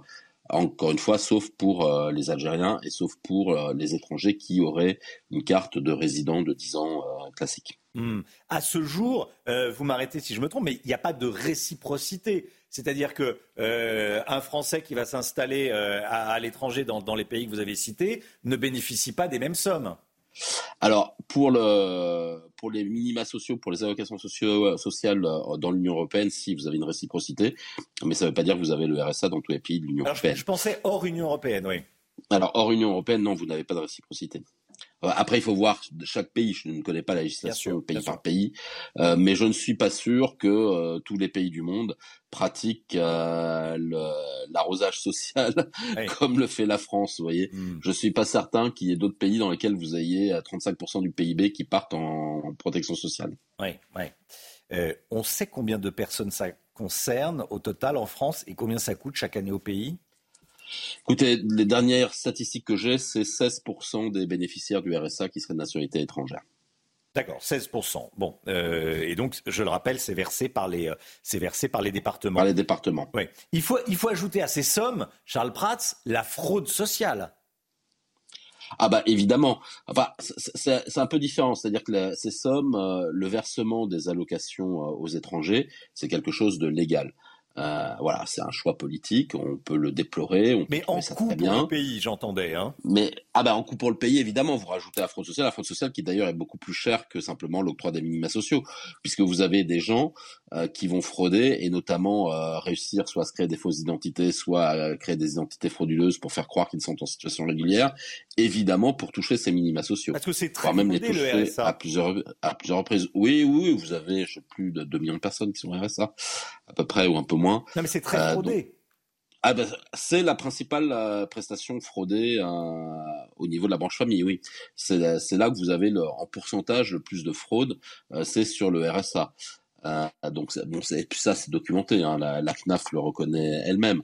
Donc c'est sûr que si vous rajoutez la fraude sociale, la fraude aux prestations sociales euh, au fait que ben, quand vous êtes étranger en France, c'est un petit peu open bar euh, pour les, les, prestations sociales. On comprend que dans votre sondage, euh, vous ayez 7 Français sur 10 qui trouvent ça anormal et qui veulent les supprimer. et d'ailleurs, c'est assez intéressant parce que si on regarde bien les, les détails de votre sondage, alors on voit qu'il y a un clivage droite-gauche. Hein. La droite veut massivement les supprimer, arrêter de verser ces minima sociaux aux étrangers. Et à, à gauche, euh, ben c'est pas si simple que ça, puisque vous remarquez que quasiment 4 Français de gauche sur 10 veulent de même supprimer de, le versement des minima sociaux aux étrangers. Et c'est la France insoumise à gauche où il y a le plus de partisans, je crois que c'est 40% dans votre sondage, hmm. euh, de gens qui veulent supprimer euh, ces minima sociaux. Et c'est intéressant parce que ça me rappelle d'autres sondages qui avaient eu lieu sur la suppression de l'AME, euh, par exemple, euh, ou sur la fraude sociale, qu'est-ce qu'il fallait faire, etc., la biométrie et compagnie. On se rend compte que c'est un sujet qui est finalement assez consensuel dans la population. Euh, les gens en ont marre de la fraude sociale, les gens en ont marre du versement comme ça en open bar des, prestations sociales euh, aux étrangers, euh, un peu de manière un, peu trop généreuse, et ce, quel que soit leur âge, quelle que soit leur classe, leur catégorie socio-professionnelle, qu'ils soient pauvres ou qu'ils soient riches, et même quelle que soit leur opinion politique. Alors bien sûr, avec plus à droite moins à gauche. Mais par contre, quand on regarde sur les catégories socio-professionnelles, vous verrez que c'est les, les, ouvriers, par exemple, qui sont très très opposés à ces versements de prestations sociales aux étrangers, euh, qui sont très opposés à la fraude aux prestations sociales. Donc c'est assez intéressant de voir qu'en réalité, le personnel politique semble en déphasage complet avec ce que veut la population, avec ce que pensent les citoyens, euh, qui eux sont euh, massivement à rejeter ces phénomènes de fraude sociale et de, euh, de bénéficiaires qui, enfin de gens étrangers qui bénéficient euh, légalement ou illégalement des, des prestations sociales. C'est très très intéressant de voir que le personnel politique est en décalage complet ou la haute administration et qu'en réalité euh, c'est un sujet finalement assez consensuel et qui devrait amener du coup des politiques publiques qui prennent ça, qui prennent ce taureau par les cornes. Merci beaucoup, Charles Prats. Merci d'avoir été en direct avec nous ce matin dans, la matinale. Merci, Romain. Je rappelle le titre de votre livre, Le cartel des fraudes 2. Voilà, Le cartel des fraudes, signé Charles Prats. Merci beaucoup. Dans un instant, l'économie. On va parler euh, de la chasse aux lapins euh, dans les cabinets médicaux. Vous savez, les rendez-vous non honorés, les gens qui euh, prennent rendez-vous et qui n'y vont pas. Bon, ça c'est un, drame. On va en parler dans un instant avec, avec Lomique Guillot. A tout de suite. L'écho tout de suite avec le Guillot. Votre programme avec les déménageurs bretons, des déménagements d'exception. On dit chapeau les bretons. Information sur déménageurs-bretons.fr. On va parler d'un sujet, j'allais dire comme tous les jours, mais qui va vous intéresser. Écoutez bien. Alors que les médecins et l'assurance maladie négocient depuis hier les futurs tarifs des consultations, un sujet revient sur la table, celui des rendez-vous médicaux non honorés, les, lapins, hein, pour parler clairement. Oui, en effet, Romain, dans le cadre de l'examen au, au, Parlement actuellement du budget de la sécurité sociale pour 2024, des sénateurs ont introduit un amendement qui prévoit de mettre à la charge des assurés, je cite l'amendement, n'honorant pas un rendez-vous de soins en ville, une somme forfaitaire fixée par décret au bénéfice de l'assurance maladie. En clair, une taxe lapin pour faire payer les patients qui ne se présenteraient pas à un rendez-vous médical. Cette taxe serait reversée à la sécurité sociale qui ensuite la redistribuerait euh, aux médecins. Alors faire payer les poseurs de lapins, euh, c'est une idée qui avait été évoquée en début d'année par Emmanuel Macron, reprise ensuite par Gabriel Attal alors qu'il était encore ministre du budget et des comptes publics. Mais ces annonces n'avaient pas été suivies d'effet. Reste à savoir et à voir si le gouvernement acceptera cet amendement qui est soutenu par de nombreux nombreux syndicats de médecins. C'est un vrai problème, ces rendez-vous médicaux non honorés pour les médecins? Oui, selon plusieurs syndicats de, de médecins, il y aurait 28 millions de rendez-vous non honorés par an en France. C'est colossal, essentiellement du fait de jeunes patients qui n'ont pas de médecin traitant et qui ne se présentent pas à ces rendez-vous. Et c'est un véritable problème, hein, alors qu'on parle de déserts médicaux et qu'on le sait tous, hein, on peut avoir d'énormes difficultés à, à, trouver un rendez-vous chez un spécialiste, mmh. avec parfois des mois, voire des années d'attente. Accessoirement, c'est aussi pour les médecins un véritable manque à gagner, hein, euh, et ce, alors que les médecins libéraux affirment avoir vu leurs revenus reculer de 4% en 2022, avec même un recul de 5,7% pour les généralistes. ce qui est gratuit n'a pas de valeur, donc certains se disent... Euh, m'en fiche complètement, que j'y aille ou pas, ça ne me coûtera rien du tout. Euh, c'est pour ça que les médecins demandent aussi une revalorisation du tarif de la consultation. Oui, ils disent que alors ces lapins ont augmenté, mais leurs charges aussi. Et justement, ils ont débuté euh, hier, on le disait, des négociations avec l'assurance maladie pour tenter de trouver un accord sur le futur tarif de la consultation. Euh, celle-ci est déjà passée de 25 à 26,50 euros en début de, de, mois, mais les médecins veulent plus. Ils réclament une consultation à 30 euros en 2024. Ils ont jusqu'au mi-janvier pour se mettre d'accord avec la l'assurance maladie. S'ils parviennent à un accord, les nouveaux tarifs pourraient être appliqués six mois plus tard, donc dès l'été prochain. C'était votre programme avec les déménageurs bretons, des déménagements d'exception. On dit chapeau les bretons. Information sur déménageurs-bretons.fr. La météo tout de suite, beaucoup de vent aujourd'hui. La météo avec Mystérieux Repulpant, le sérum anti-âge global au venin de serpent par Garantia. Retrouvez la météo avec switchassure.fr, comparateur d'assurance de prêt immobilier pour changer en toute simplicité. La tempête Frédérico avec vous, Alexandra Blanc. Euh, vous avez les vitesses du vent en ce moment. Hein?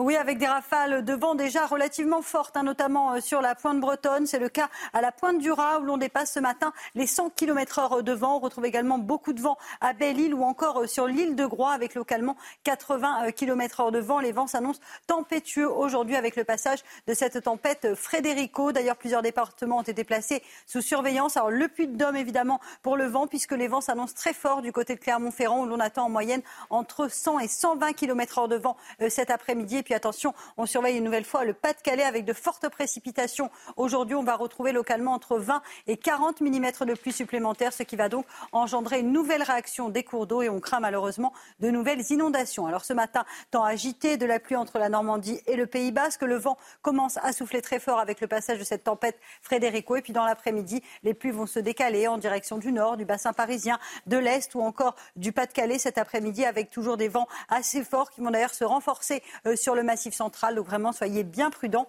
Côté température, la grande douceur domine ce matin. 9 à Paris ou encore 13 degrés pour le Pays Basque. C'est un peu plus frais à la faveur d'un ciel dégagé au envolé avec seulement 2 degrés. Puis dans l'après-midi, les températures resteront très douces pour la saison avec 14 à Paris, 16 degrés à Rennes et vous aurez localement jusqu'à 22-23 degrés à Perpignan dans les Pyrénées-Orientales. C'était la météo avec switchassure.fr, comparateur d'assurance de prêt immobilier pour changer en toute simplicité. C'était la météo avec Mystérieux Repulpant, le sérum anti-âge global au venin de serpent par Garantia. C'est News, il est 7h30. Merci d'être avec nous à la une ce matin. Tournefeuille, ville de Haute-Garonne, une ville de 32 000 habitants commune la plus cambriolée de France. Le témoignage dans un instant, témoignage glaçant d'un habitant victime de nombreux vols. Vous allez voir. L'opération militaire israélienne à l'hôpital d'Al-Shifa à Gaza se poursuit ce matin. Des armes ont été retrouvées sur place.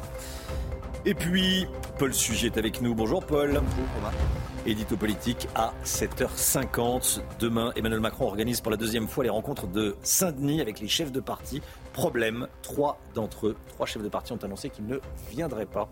Est-ce que ça va faire flop ou pas? On va en parler avec vous, euh, Paul, dans un instant.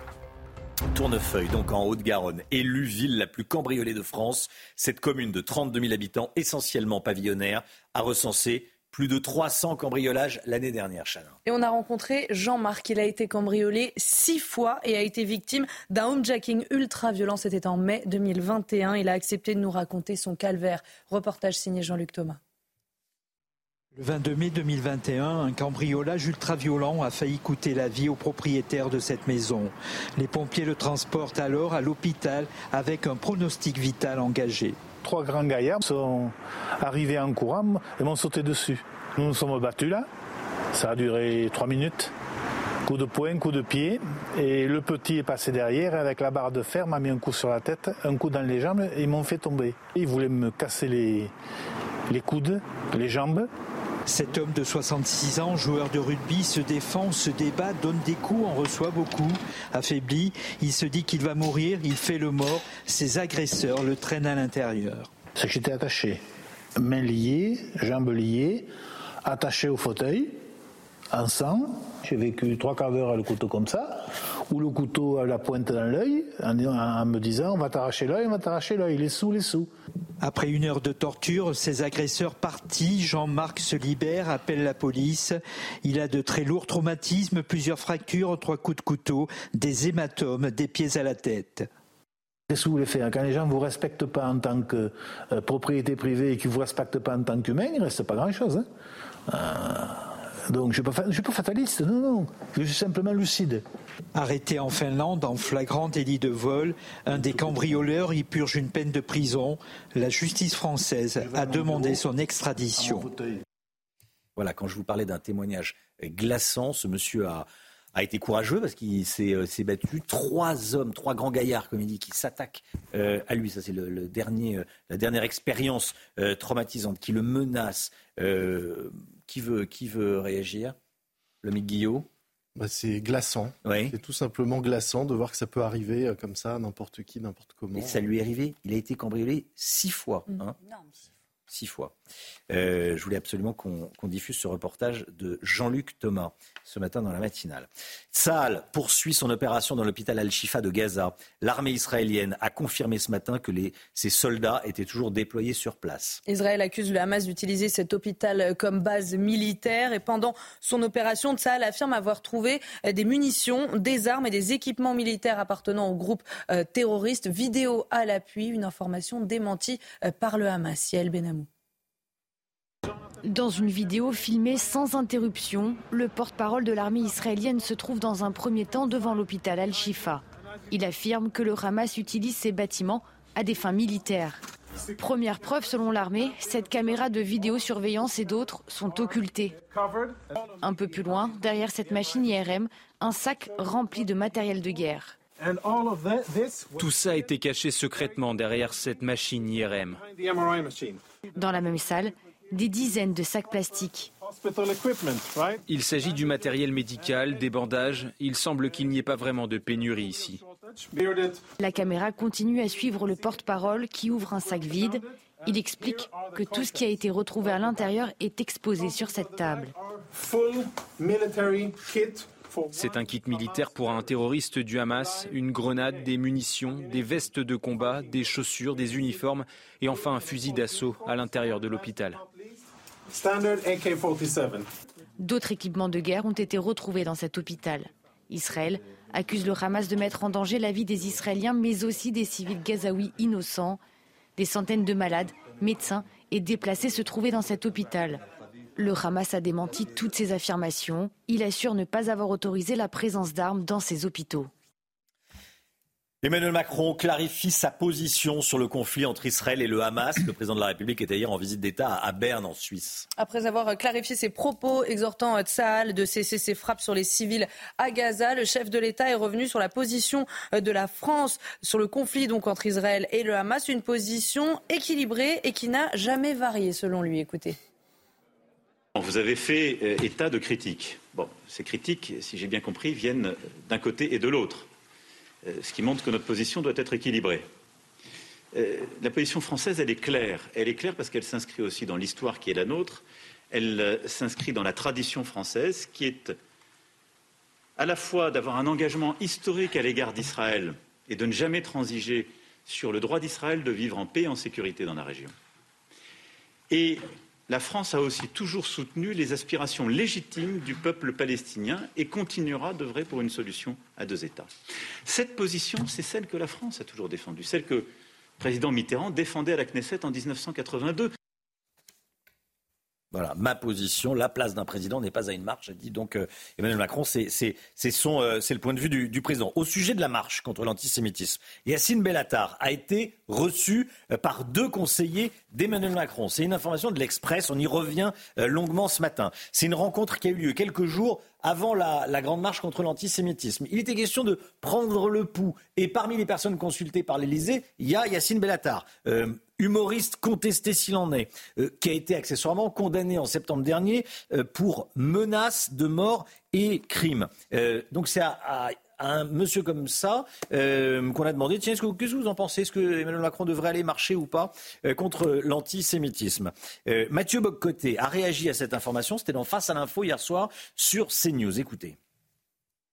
On a appris, je crois que c'est l'Express qui nous l'apprenait, qu'il aurait été consulté, j'utilise le conditionnel, par l'Élysée ou par des conseillers de l'Élysée pour ça, prendre le pouls en fait de la, situation présente. Est-ce que, est-ce que Emmanuel Macron doit marcher, oui ou non, contre l'antisémitisme? Comment ça sera compris dans les banlieues? Alors, il, ne m'appartient pas de trancher sur la valeur ou non de l'œuvre ou du, talent de M. Bellatar. Mais je note qu'il est considéré ici comme un interlocuteur légitime, comme un interlocuteur à qui on peut serrer la main, un interlocuteur à qui on peut parler. Imaginez si on avait appris dans l'Express qu'Emmanuel Macron avait rencontré à l'Élysée Éric Zemmour ou Marion Maréchal ou Marine Le Pen ou faites la liste des gens que vous pouvez imaginer pour demander leur état, leur état d'esprit sur que doit-on faire dans la marche par rapport à la marche sur l'antisémitisme. Est-ce qu'on aurait traité avec autant de désinvolture la rencontre par les conseillers de monsieur, euh, du président de la République de Yacine Bellatar? Est-ce qu'on aurait traité ça avec autant de désinvolture pour les deux autres? Quel est cet étrange pays où serrer la main de ceux qui veulent le défendre quelquefois maladroitement est vu comme étant plus grave que serrer la main de ceux qui souvent le conspuent? Voilà, Yacine Bellatar, reçu par deux conseillers d'Emmanuel Macron. On y reviendra également avec vous, euh, Gauthier Lebret, à, à 8 h dans le journal de, de, de 8 h Sébastien Lecornu, le ministre de la Défense, ministre des Armées, est en tournée diplomatique hein, au Proche-Orient. Le mot est important, tournée diplomatique. Il est allé en Égypte, en Arabie Saoudite, avant Israël demain. Tournée diplomatique, c'est moi qui le dis, mais vous allez nous expliquer pourquoi c'est ça, euh, Général Bruno Clermont. Quel rôle joue la France en ce moment? Alors c'est une tournée euh, militaro-diplomatique, puisque Sébastien Lecornu est ministre des Armées. C'est le troisième responsable politique qui fait une tournée. Il y a eu la ministre euh, des Affaires étrangères, il y a eu le président de la République il y a trois semaines. Cette fois-ci, c'est le ministre des Armées qui est chargé à la fois de porter le message d'équilibre, tel qu'a été rappelé le président de la République à Berne, une position euh, française qui euh, a été euh, difficile à comprendre, avec un démarrage un peu délicat avec l'affaire de la coalition, l'équivalent de la coalition contre Daesh. Et puis finalement, on se rend compte que la position de la France est finalement pas si compliquée que ça. C'est le soutien d'Israël dans sa capacité à se défendre. C'est le fait qu'il faut respecter le droit international humanitaire. Et puis, c'est une solution politique à deux États. Donc, ça, ce n'est pas vraiment une nouveauté.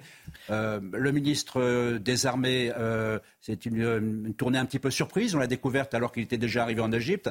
Il est passé par l'Arabie Saoudite. Aujourd'hui, c'est les Émirats et le Qatar. Demain, ça sera Israël. Israël, c'est le rendez-vous le plus important puisqu'il n'y a pas eu de ministre des Armées euh, qui soit venu en Israël euh, depuis euh, maintenant 23 ans et qui va porter ce fameux message d'équilibre pour essayer de, rétablir les, liens avec Israël, conformément à la déclaration du président.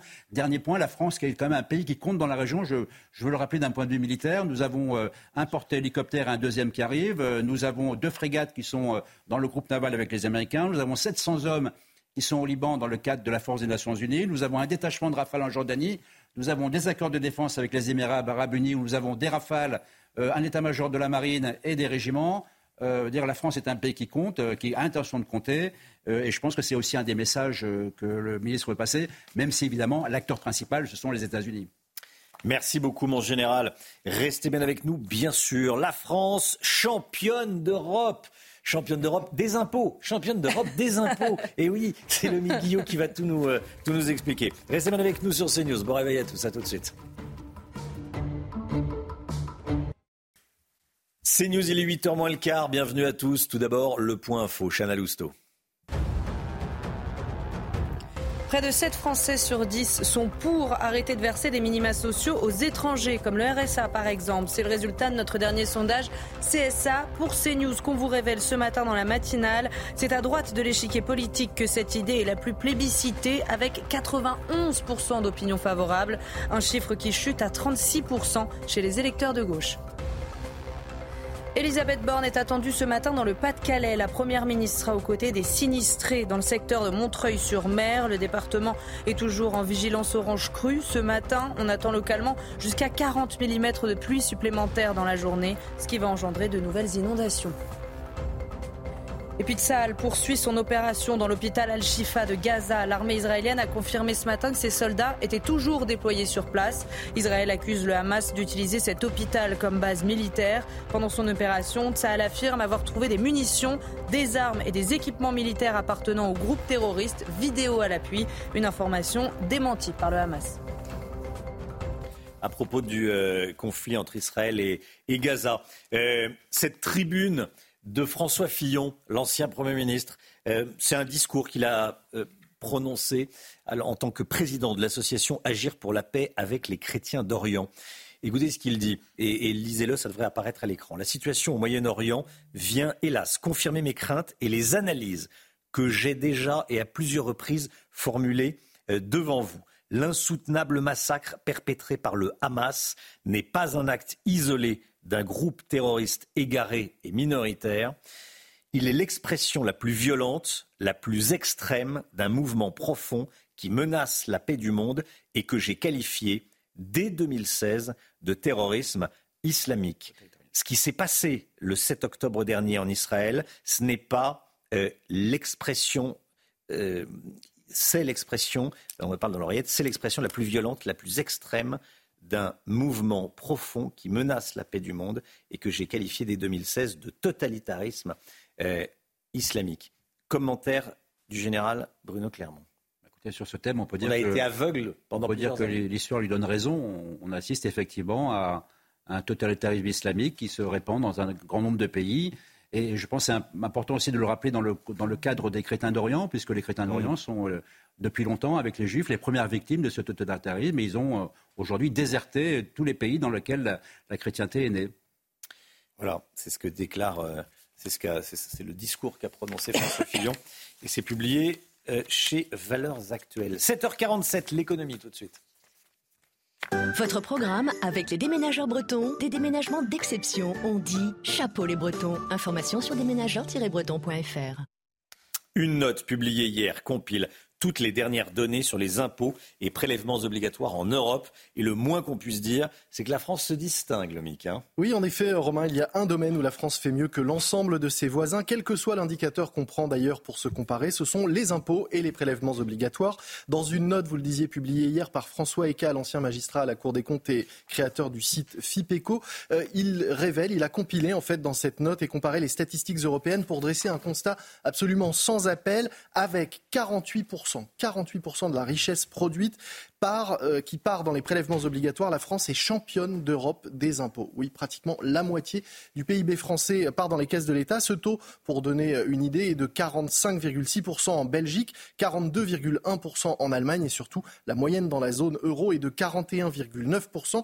Et puis, autre élément intéressant, hein, on voit avec cette note que cet écart ne fait que se creuser année après année. L'écart était de 5,7 points en 2020, il est aujourd'hui de 6,1 points.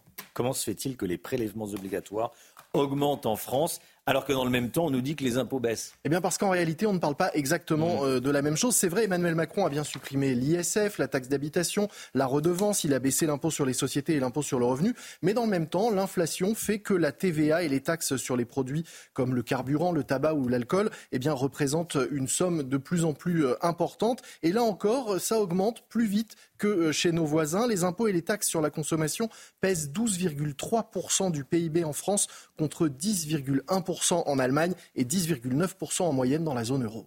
Et du côté de l'impôt sur le revenu? Eh bien là encore, nous sommes devant les autres, un peu moins. Certes, 9,9% du PIB en France pour l'impôt sur le revenu contre 9,3% dans la zone euro. Mais en réalité, quand on regarde tous les indicateurs qui concernent les impôts, eh bien nous sommes devant tous les autres. Systématiquement, aucun de nos prélèvements n'affiche un taux inférieur à la moyenne européenne européenne dans aucune des catégories d'impôts. Les impôts de production, par exemple, ceux qui pèsent hein, sur les entreprises, représentent 4,7% du PIB en France, 2,3% en moyenne en Europe et seulement 1% en Allemagne. Des impôts qui handicapent évidemment nos, nos entreprises et plombent notre compétitivité. Hier matin, sur ce plateau, avec Sonia Mabrouk, Bruno Le Maire le disait, pour espérer faire baisser de nouveau le chômage en France et relancer la croissance, il va falloir revoir et transformer notre modèle social. En gros, hein, euh, c'est l'idée, il va falloir revoir la générosité de l'État parce que ce n'est qu'en réformant d'un côté ce que l'État nous donne qu'on pourra, euh, qu'on pourra espérer faire baisser de l'autre ce que l'État nous prend. C'était votre programme avec les déménageurs bretons, des déménagements d'exception. On dit chapeau les bretons. Information sur déménageurs-bretons.fr. Des chaises vides aux rencontres de, Saint-Denis. Vous savez, le président de la République qui convoque, qui invite les euh, représentants des différents partis politiques à, discuter. Il y en a plusieurs qui ont euh, répondu non. Non, merci, on ne viendra pas. Euh, le dernier en date a, refusé, c'est Eric Ciotti, le patron des, des Républicains. On en parle avec vous, Paul Sugy, dans un instant. À tout de suite. Bon réveil. La politique avec vous, Paul Sugy. Emmanuel Macron rencontrera de nouveau demain les chefs de partis politiques. Mais contrairement aux premières rencontres de Saint-Denis, il y aura cette fois des, chaises vides, Paul. Oui, au moins trois, sauf si ça bouge encore. Euh, il y avait déjà Olivier Faure du Parti Socialiste, Emmanuel Bompard de la France Insoumise qui avait dit qu'il ne s'y rendrait pas. Et plutôt à la surprise générale, c'est Eric Ciotti dans les colonnes du Figaro qui a dit qu'il n'irait pas non plus. Alors euh, c'était d'autant plus une surprise qu'il avait plutôt laissé entendre au Conseil d'Emmanuel Macron, au contraire, qu'il s'y rendrait. Ça, c'était avant le week-end. Depuis le week-end, le prétexte qu'il emploie pour justifier son refus de s'y rendre, c'est le fait qu'Emmanuel Macron, lui, ne soit pas allé à la marche contre l'antisémitisme dimanche. Euh, Eric Ciotti dit que c'était une manifestation qui, je le cite, devait incarner par excellence l'unité de la nation autour de nos valeurs fondamentales. Il a écrit ça dans une lettre au chef de l'État. Et donc, il poursuit Par vos propos et par votre attitude, il s'adresse à Emmanuel Macron, vous avez fragilisé cette unité. Alors, surtout, la réunion, et c'est bien sûr la vraie raison, euh, constitue selon lui une séquence supplémentaire de communication dont il refuse d'être, je le cite encore, la Libye.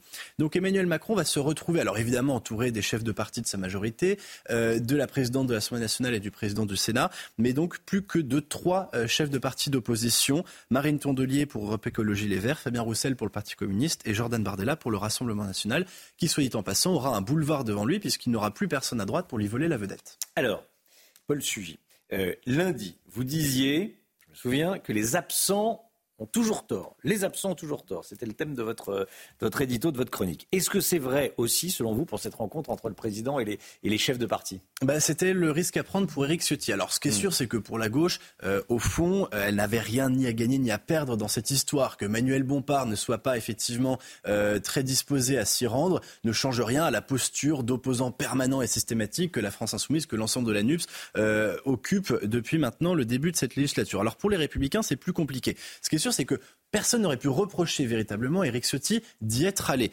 Euh, il y était allé la dernière fois. Euh, là, ces rencontres interviennent alors à un moment particulier pour la majorité, euh, qui a plus que jamais besoin des Républicains, et c'est pour ça que lui a voulu jouer cette fois-ci de manière différente. Sa défection intervient au moment où Laurent Vauquier était présent à l'Assemblée au milieu des Républicains pour, eh bien, s'imposer évidemment comme le candidat naturel de son camp, mais surtout montrer sa volonté de faire front, notamment sur la question de l'immigration. ça intervient aussi au moment où Aurélien Pradier, député LR du Lot, dont on se souvient qu'il avait été un opposant farouche sur le front des retraites, fustigeait dans la tribune du dimanche les rencontres de Saint-Denis en disant que la comédie avait assez duré et qu'on était en train de se faire balader. On, c'est les Républicains. Donc Éric Ciotti a voulu bien suivre ceux de son camp qui ne veulent pas servir de caution au risque de se fâcher avec d'une part les sénateurs. Alors il se réconcilie avec les députés, mais il se fâche avec les sénateurs. Gérard Larcher, lui, sera bien présent aux rencontres de Saint-Denis. Donc il y aura en fait un parti divisé en deux lignes différentes. Et puis c'est Xavier Bertrand aussi qui a dit qu'il n'aimait pas la politique de la chaise vide. Donc on voit que ceux qui sont plutôt conciliants avec la majorité vont lui reprocher cette décision. Ah oui, c'est baroque. Chez les LR, il y aura l'archer, mais et Ciotti n'y va pas. Bon, euh, en revanche, ces chaises vides, c'est un camouflet pour Macron, pour Emmanuel Macron. Alors ce qui est sûr, c'est que c'est pénible pour lui, mais il va essayer de se justifier en disant que euh, ce sont les partis d'opposition qui refusent le dialogue. Et de fait, il a raison, mais ça met en échec une stratégie de communication savamment orchestrée. Les rencontres de Saint-Denis, dont tout le monde doutait au départ, avaient finalement été plutôt un succès, puisqu'elles avaient été assez bien accueillies par les chefs de parti lors de leur première édition. Cette fois, eh ben, euh, ça le met face à ce que ces rencontres de Saint-Denis sont vraiment, c'est-à-dire un coup de com, un coup de com ici en partie manqué. Et je crois qu'au fond, les Français, eux, euh, ils sont assez indifférents puisque la communication les intéresse beaucoup moins que les actes. Merci beaucoup, merci Paul Sugy.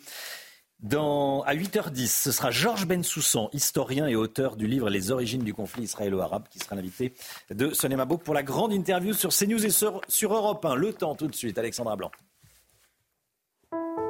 La météo avec Mystérieux Repulpant le sérum anti-âge global au venin de serpent par Garantia. Retrouvez la météo avec switchassure.fr, comparateur d'assurance de prêt immobilier pour changer en toute simplicité.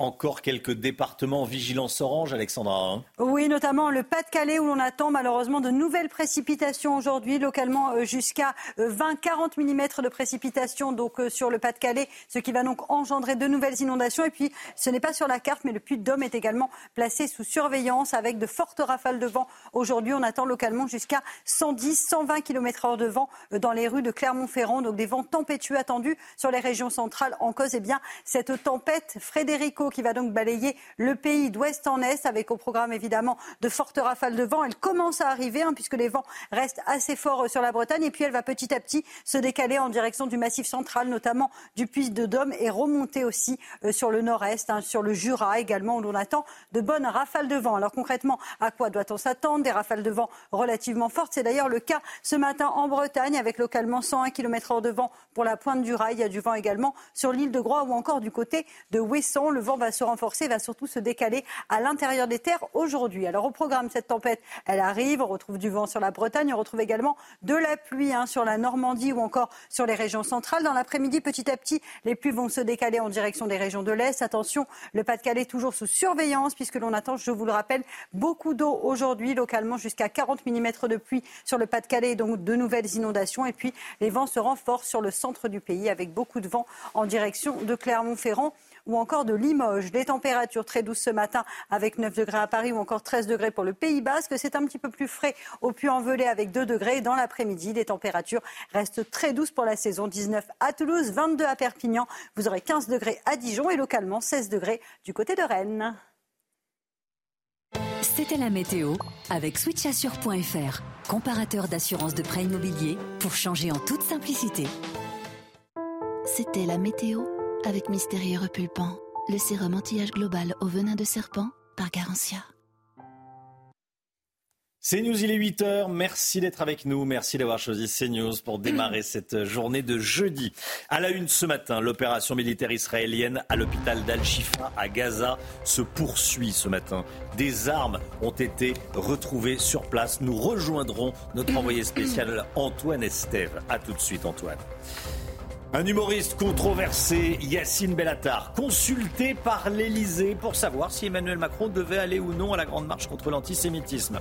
Il aurait conseillé au président de ne pas s'y rendre. Gauthier Lebret, avec nous. À tout de suite, Gauthier. Et puis aujourd'hui, dans le Pas-de-Calais, de nombreux collèges et lycées rouvrent après plusieurs jours de fermeture à cause des inondations. On sera dans un instant en direct avec Audrey Berthaud devant le collège Blaise Pascal à Longness. A tout de suite, Audrey. Tsahal poursuit son opération dans l'hôpital Al-Shifa de Gaza. L'armée israélienne a confirmé ce matin que ses soldats étaient toujours déployés sur place. Israël qui accuse le Hamas d'utiliser cet hôpital comme une base militaire, Chana. Pendant son opération, Tsahal affirme avoir trouvé euh, des munitions, des armes et des équipements militaires appartenant au groupe euh, terroriste. Vidéo à l'appui, une information que dément le Hamas. On rejoint tout de suite nos envoyés spéciaux en Israël, Antoine Estève, accompagné de Thibault Marcheteau euh, pour les images. Antoine, vous êtes à Ashkelon et ce matin, c'est la confusion autour de la situation de l'hôpital. Effectivement, nous sommes revenus ici sur la colline de Sderot, un petit peu plus au sud par rapport à Ashkelon, en face de la bande de Gaza. Je vais vous laisser découvrir cette image en direct de Thibaut Marcheteau du centre-ville de euh, Gaza City qui se trouve juste en face de nous. Euh, peu de combats ce matin. En tout cas, nous n'entendons pas euh, les tirs et les bombardements comme hier matin. En tout cas, beaucoup moins forts ici depuis la colline de Sderot. Tout ce que je peux vous dire, c'est qu'il y a une grande confusion autour de cet hôpital d'Al-Shoufa, tout simplement parce que des habitants sur place ont témoigné ce matin dans plusieurs médias israéliens en disant que l'armée israélienne avait quitté l'hôpital, avait sécurisé les routes autour avec notamment des éléments de reconnaissance faciale qui permettraient euh, de reconnaître euh, d'éventuels otages qui chercheraient à s'enfuir euh, de ces rues autour de l'hôpital. Et puis la pression est maintenue maintenant sur d'autres centres hospitaliers qui abriteraient eux aussi des tunnels et des souterrains dans lesquels on aurait pu retrouver des otages. Mais tout cela est très incertain. D'autres experts militaires ici en Israël racontent, expliquent ce matin que le Hamas aurait pu déjà prévoir dès la semaine dernière une fuite vers le sud de la bande de Gaza pour aller se réfugier avec les otages dans les camps euh, de réfugiés qui se trouvent au sud de la bande de Gaza. Vous savez, il y a là-bas des centaines de milliers de réfugiés dans des camps en tente euh, qui sont euh, sous perfusion de l'aide internationale depuis maintenant plus d'un mois. Et effectivement, c'est là-bas que maintenant, en tout cas, les experts militaires disent que les otages pourraient être cachés par les forces vives du Hamas. Merci beaucoup Antoine Estève. Avec Thibault Marcheteau euh, pour les, euh, pour les images. Yacine Bellatar, reçu par deux conseillers d'Emmanuel Macron, information de l'Express. Cette rencontre a eu lieu quelques jours avant la grande marche contre l'antisémitisme de dimanche dernier. Yacine Bellatar, qui a lui-même confirmé à nos confrères du Huffington Post euh, s'être rendu à l'Elysée. Pour rappel, Yacine Bellatar a été condamné en septembre dernier à quatre mois de prison avec sursis pour menace de mort. Gauthier Lebret, cette visite de Yacine Bellatar à l'Elysée a de quoi interroger. Bah oui, parce qu'il était au cœur de nombreuses euh, polémiques. Vous venez d'en citer une, sa condamnation de septembre dernier, mais c'est pas la seule. Euh, il avait dit de Zineb El Razoui, ancienne de Charlie Hebdo, Inch'Allah, en 2020, t'es plus là. Voilà ce qu'il avait euh, mis sur les réseaux sociaux. Donc la condamnation de septembre dernier, c'est pas très grave au fond pour Élysée, puisqu'il a été effectivement reçu, selon les, les confrères de l'Express, eh bien par deux conseillers du président de la République, dont Bruno Roger Petit, son conseiller mémoire, quelques jours avant cette marche, pour lui demander son avis. Emmanuel Macron doit-il y aller ou non. Et Yacine Bellatar aurait déconseillé donc au président de la République de s'y rendre parce que ça aurait pu enflammer les quartiers. Il est jugé comme un thermomètre, Yacine Bellatar, par l'un des conseillers présents à cette euh, réunion. Euh, Yacine Bellatar, donc, euh, qui euh, c'est pas son premier échange avec l'entourage du chef de l'État ou avec le président lui-même, puisque je rappelle qu'en 2018, Emmanuel Macron l'avait même nommé au Conseil présidentiel des villes pour réfléchir aux politiques publiques à mettre en place dans les quartiers. Alors ça provoque un véritable tollé à droite, hein, cette réunion à l'Élysée. François-Xavier Bellamy parle de honte, le député, l'eurodéputé LR, de honte absolue, et Marine Le Pen s'interroge pourquoi recevoir des individus aussi dangereux à l'Elysée. Merci beaucoup Gauthier. On va continuer à en parler euh, évidemment tout au long de la, de, la journée.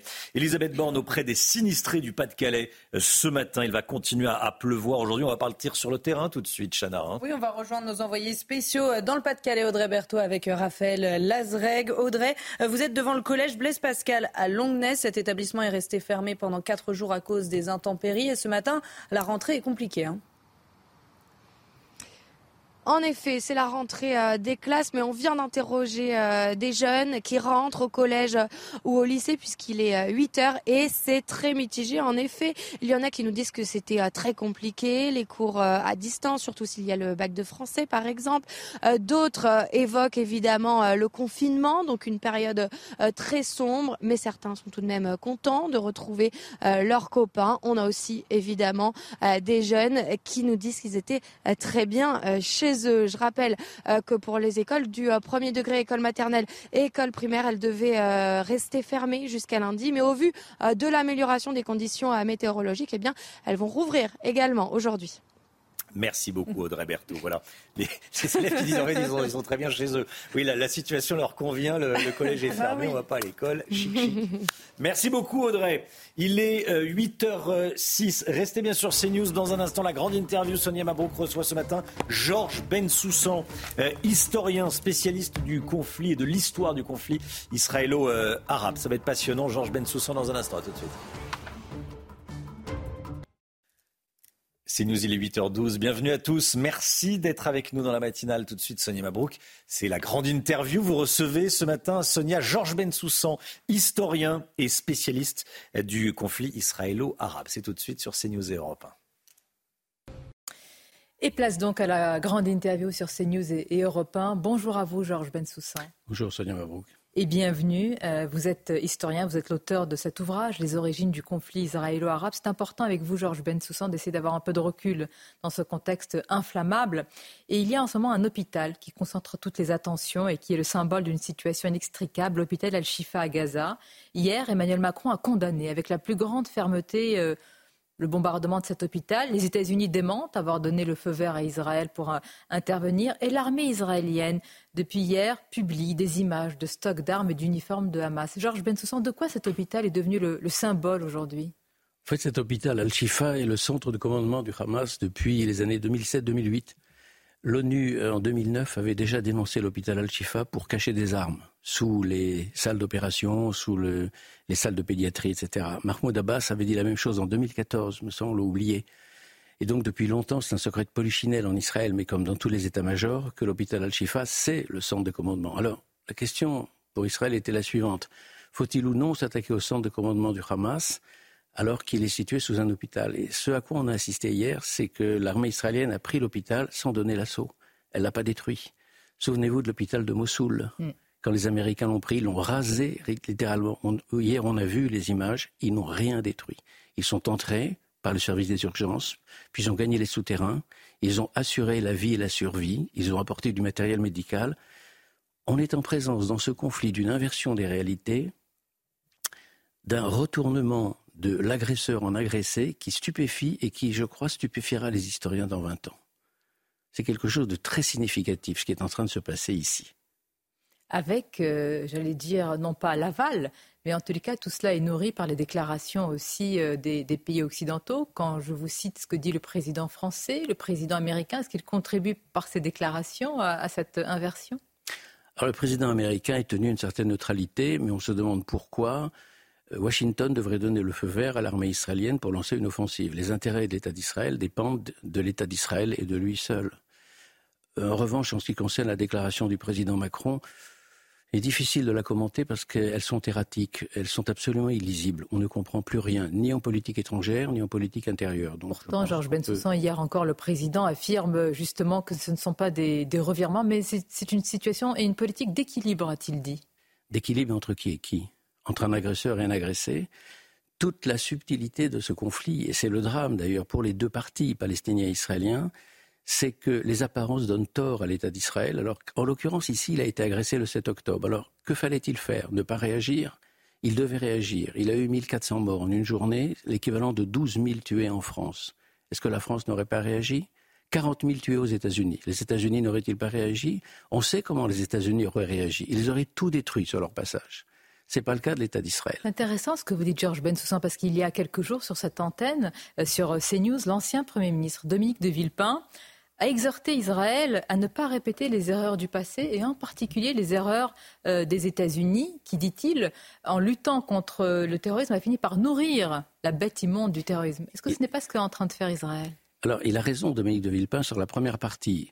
Effectivement, réagir comme les États-Unis, c'est nourrir la haine, nourrir le ressentiment et nourrir les élever les nouvelles générations terroristes. Il se trouve que l'État d'Israël euh, on le voit, il suffit simplement d'écouter les correspondants militaires, il suffit d'écouter les généraux qui s'expriment sur différents plateaux, n'a pas la même position, la même tactique militaire que celle des États-Unis. Ils ne détruisent pas tout systématiquement sur leur passage, ils avancent lentement, progressivement. Il y a déjà plus de trois semaines qu'ils ont lancé cette offensive autour de Gaza sur un territoire extrêmement réduit. Ça signifie qu'ils veulent réduire les pertes des deux côtés, non pas des terroristes du Hamas, cela évidemment, ils les ont en ligne de mire, mais des populations civiles ils sont conscients qu'il faut préparer l'avenir. Un jour ou l'autre, il faudra vivre avec cette population. C'est-à-dire préparer l'avenir Parce que ce, que ce que reprochait euh, Dominique de Villepin, c'était seulement une stratégie militaire et pas la moindre euh, voie ni opportunité politique. Écoutez, si l'État d'Israël, et, et je ne suis pas ici son porte-parole, n'avait eu qu'une stratégie militaire, ils auraient déjà détruit en 48 heures l'ensemble de la zone de Gaza City. Donc les propos de Villepin sont ineptes. Inepte, dit Absolument inepte, oui. C'est lourd de sens oui, euh, venant de, votre part. Je le redis. Absolument. Cela vous a un peu ce sont des propos, interpellé Ce sont des propos partiels et partiaux. Ce ne sont pas des propos d'un homme qui se veut au-dessus de la mêlée, qui tente de ramener la paix et le calme dans la région. Si vous faites d'une seule partie le coupable par définition et par éternité, vous ne serez pas entendu par lui. Il faut voir les torts des deux côtés et voir comment ménager l'avenir demain, parce que ce qui se passe entre Israéliens et Palestiniens, c'est ce qui s'est passé entre Allemands et Français en 1919. Vous savez ce que disait Clémenceau, le père de la victoire, cette très grande figure française, en 19 Il disait il faut nous accommoder de ces 70 millions d'hommes et de femmes qui vivent à côté de nous. Il avait l'attitude la plus respectable sur ce plan-là, alors que Foch était partisan d'une position très dure. C'est Clémenceau qui avait raison. Et l'état-major israélien n'est pas composé d'un ramassé d'imbéciles, ils savent très bien qu'il faudra demain s'accommoder de cette population et vivre avec eux en bonne intelligence. Pour préparer. ça n'est pas facile. Bien sûr. Et demain, Georges Bensoussan, encore faut-il reconnaître pleinement ce qui s'est passé le 7 octobre. Ce n'est malheureusement pas le cas pour euh, certains, pour beaucoup. Les vidéos des massacres ont été diffusées à une partie de la presse, également aux parlementaires euh, français. Et la question se pose est-ce que de telles images pourraient un jour être diffusées à un large public et, et est-ce qu'elles pourraient servir, selon vous, à contrer le poison du négationnisme? C'est une question difficile que vous posez là. Est-ce qu'elle serait utile dans une diffusion massive? Je n'en suis pas forcément certain. Elle pourrait convaincre les gens qui de bonne foi doutent, certainement, mais il y a un certain nombre de gens qui doutent par principe, c'est-à-dire dès lors qu'ils ont défini l'agresseur, le coupable, par, euh, par, essence, si vous voulez, toutes les images que vous pourrez leur montrer ne leur suffiront pas comme preuve. A fortiori, quand l'intelligence artificielle s'en mêle, ils pourront vous dire ce sont des montages, ce sont des fake news, ce sont des, images fabriquées par les Israéliens. À partir du moment où vous avez décidé que une des parties est coupable par, par essence, ontologiquement coupable, si vous voulez, vous pouvez apporter toutes les preuves que vous voudrez. Pourquoi? Parce que c'est Israël. Pas. Je, termine d'un mot. C'est un peu comme les négationnistes de la Shoah. Apportez-leur dix mille preuves de l'existence d'Auschwitz, ils ne vous croiront pas, et même ils diront que plus vous apportez des preuves, et plus c'est la preuve qu'il y a un complot juif pour montrer pour démontrer la pseudo-existence de l'extermination des Juifs d'Europe. Vous êtes en présence d'une logique mentale contre laquelle la raison a peu de prise. C'est ça qu'il faut comprendre. Donc, pour revenir à votre question, est-ce que ce serait très utile auprès du grand public J'en suis pas certain. Auprès des responsables, auprès des décideurs, auprès des politiques, auprès des journalistes, auprès même peut-être d'un certain nombre d'enseignants qui le voudraient bien, pourquoi pas? Oui. C'est euh, assez inquiétant parce que c'est une situation inextricable que vous euh, euh, décrivez, Georges Bensoussan. Et puis il y a aussi ce qui se passe en Cisjordanie, on en parle peu. Comment vous décrivez ce qui est en cours en, Cisjordanie? C'est en cours en Cisjordanie, je le crée de deux façons. Premièrement, les agissements que laissent faire ces deux ministres illuminés que sont Bengvir et Smotrich sont le résultat, hélas, d'un refus arabe systématique qui a nourri le radicalisme juif. Si vous voulez, l'extrémisme des uns nourrit l'extrémisme des autres. Et ça, c'est une tragédie. La deuxième chose, c'est que je suis convaincu, pour connaître la société israélienne, que Ben-Gvir et Smotrich ne représentent presque plus personne en Israël. Certes, une minorité d'électorat, peut-être 15%. Mais un sondage dans Ma'ariv, le grand quotidien israélien, publié hier, disait que 74% des Israéliens faisaient confiance à Daniel Agari, le porte-parole de l'armée, et 4% seulement faisaient confiance à Netanyahou quand il s'exprimait sur les opérations militaires. Ça veut dire que ce gouvernement n'est plus crédible auprès de la masse des Israéliens. Si demain il y avait des élections, il serait balayé.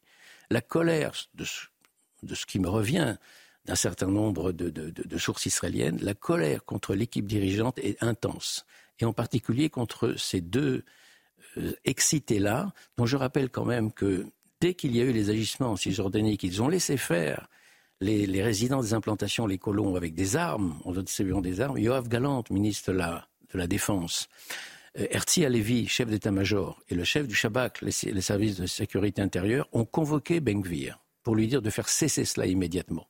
À quoi Benkvir a rétorqué Je n'ai pas d'ordre à recevoir du ministre de la Défense. Voilà la situation. Donc je veux dire par là que ce qui se passe en Cisjordanie est déplorable, mais je pense que ce n'est qu'une parenthèse quand les armes se tairont, quand il sera, sera venu le moment de rendre des comptes, ces deux-là rendront des comptes et ce gouvernement sera balayé. Il y a aussi les conséquences évidemment en France. Georges Bensoussan, quelle suite après la marche contre l'antisémitisme? Les actes antisémites explosent. Indignation ce matin après les dégradations sur une dizaine de stèles juives dans, l'Oise. Est-ce que le président de la République aurait dû y être? Est-ce que c'était un, un, symbole ou est-ce que finalement vous dites, bon, sa présence n'était pas si nécessaire que cela? À partir du moment où la lutte contre l'antisémitisme, la lutte contre le racisme, la lutte contre les actes anti-musulmans, s'ils venaient à proliférer dans le pays, sont une cause nationale parce que ça porte atteinte à la paix civile. Alors, le président de la République a sa, marche dans la, sa place pardon, dans la marche, François Mitterrand l'avait montré, mmh. pour euh, une exaction qui était infiniment moindre que ces 1500 et quelques actes antisémites euh, déplorés en un mois, je crois, en cinq semaines. Oui, euh, Emmanuel Macron avait sa place dans la marche, il a fait une erreur politique.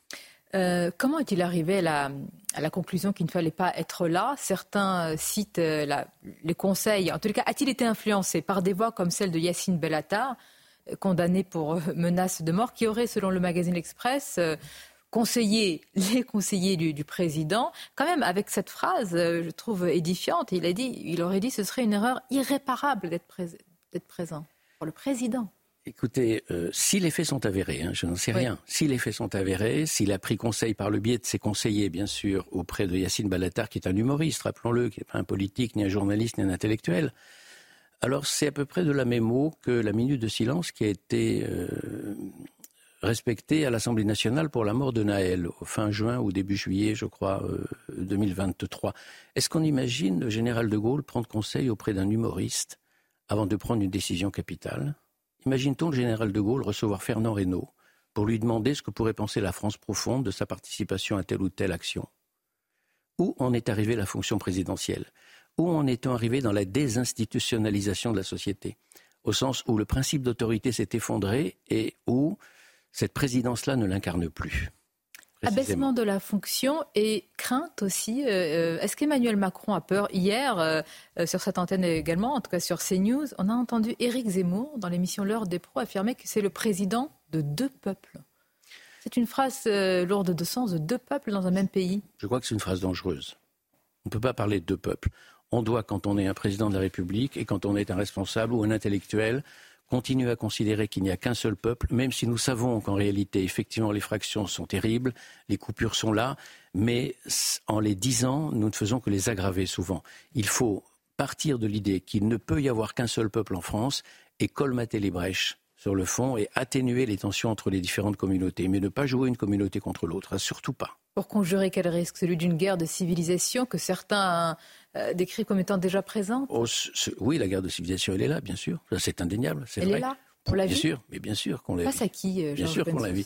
C'est-à-dire qu'il y a un certain nombre de, une partie de cette population qui s'insurge contre les valeurs de l'Occident, contre les valeurs des Lumières et qui prône une forme de séparatisme, de communautarisme au nom d'un islam euh, intégraliste ou littéraliste, qui n'est pas l'islam du quotidien de la masse des musulmans français, qui est l'islam d'une petite minorité, mais qui fait entendre sa voix, une voix démesurée, qui a un écho considérable. Je pense que vous l'avez dénoncé depuis tant d'années, je rappelle à chaque fois cet ouvrage sur les territoires perdus de que vous avez dirigé il y a, combien il y a 30 21 ans. 21 ans. Oui. Euh, Sansal euh, a alerté la France, il dit mais ce qui est arrivé en Algérie dans cette terrible décennie noire, période noire, peut arriver en France. Oui.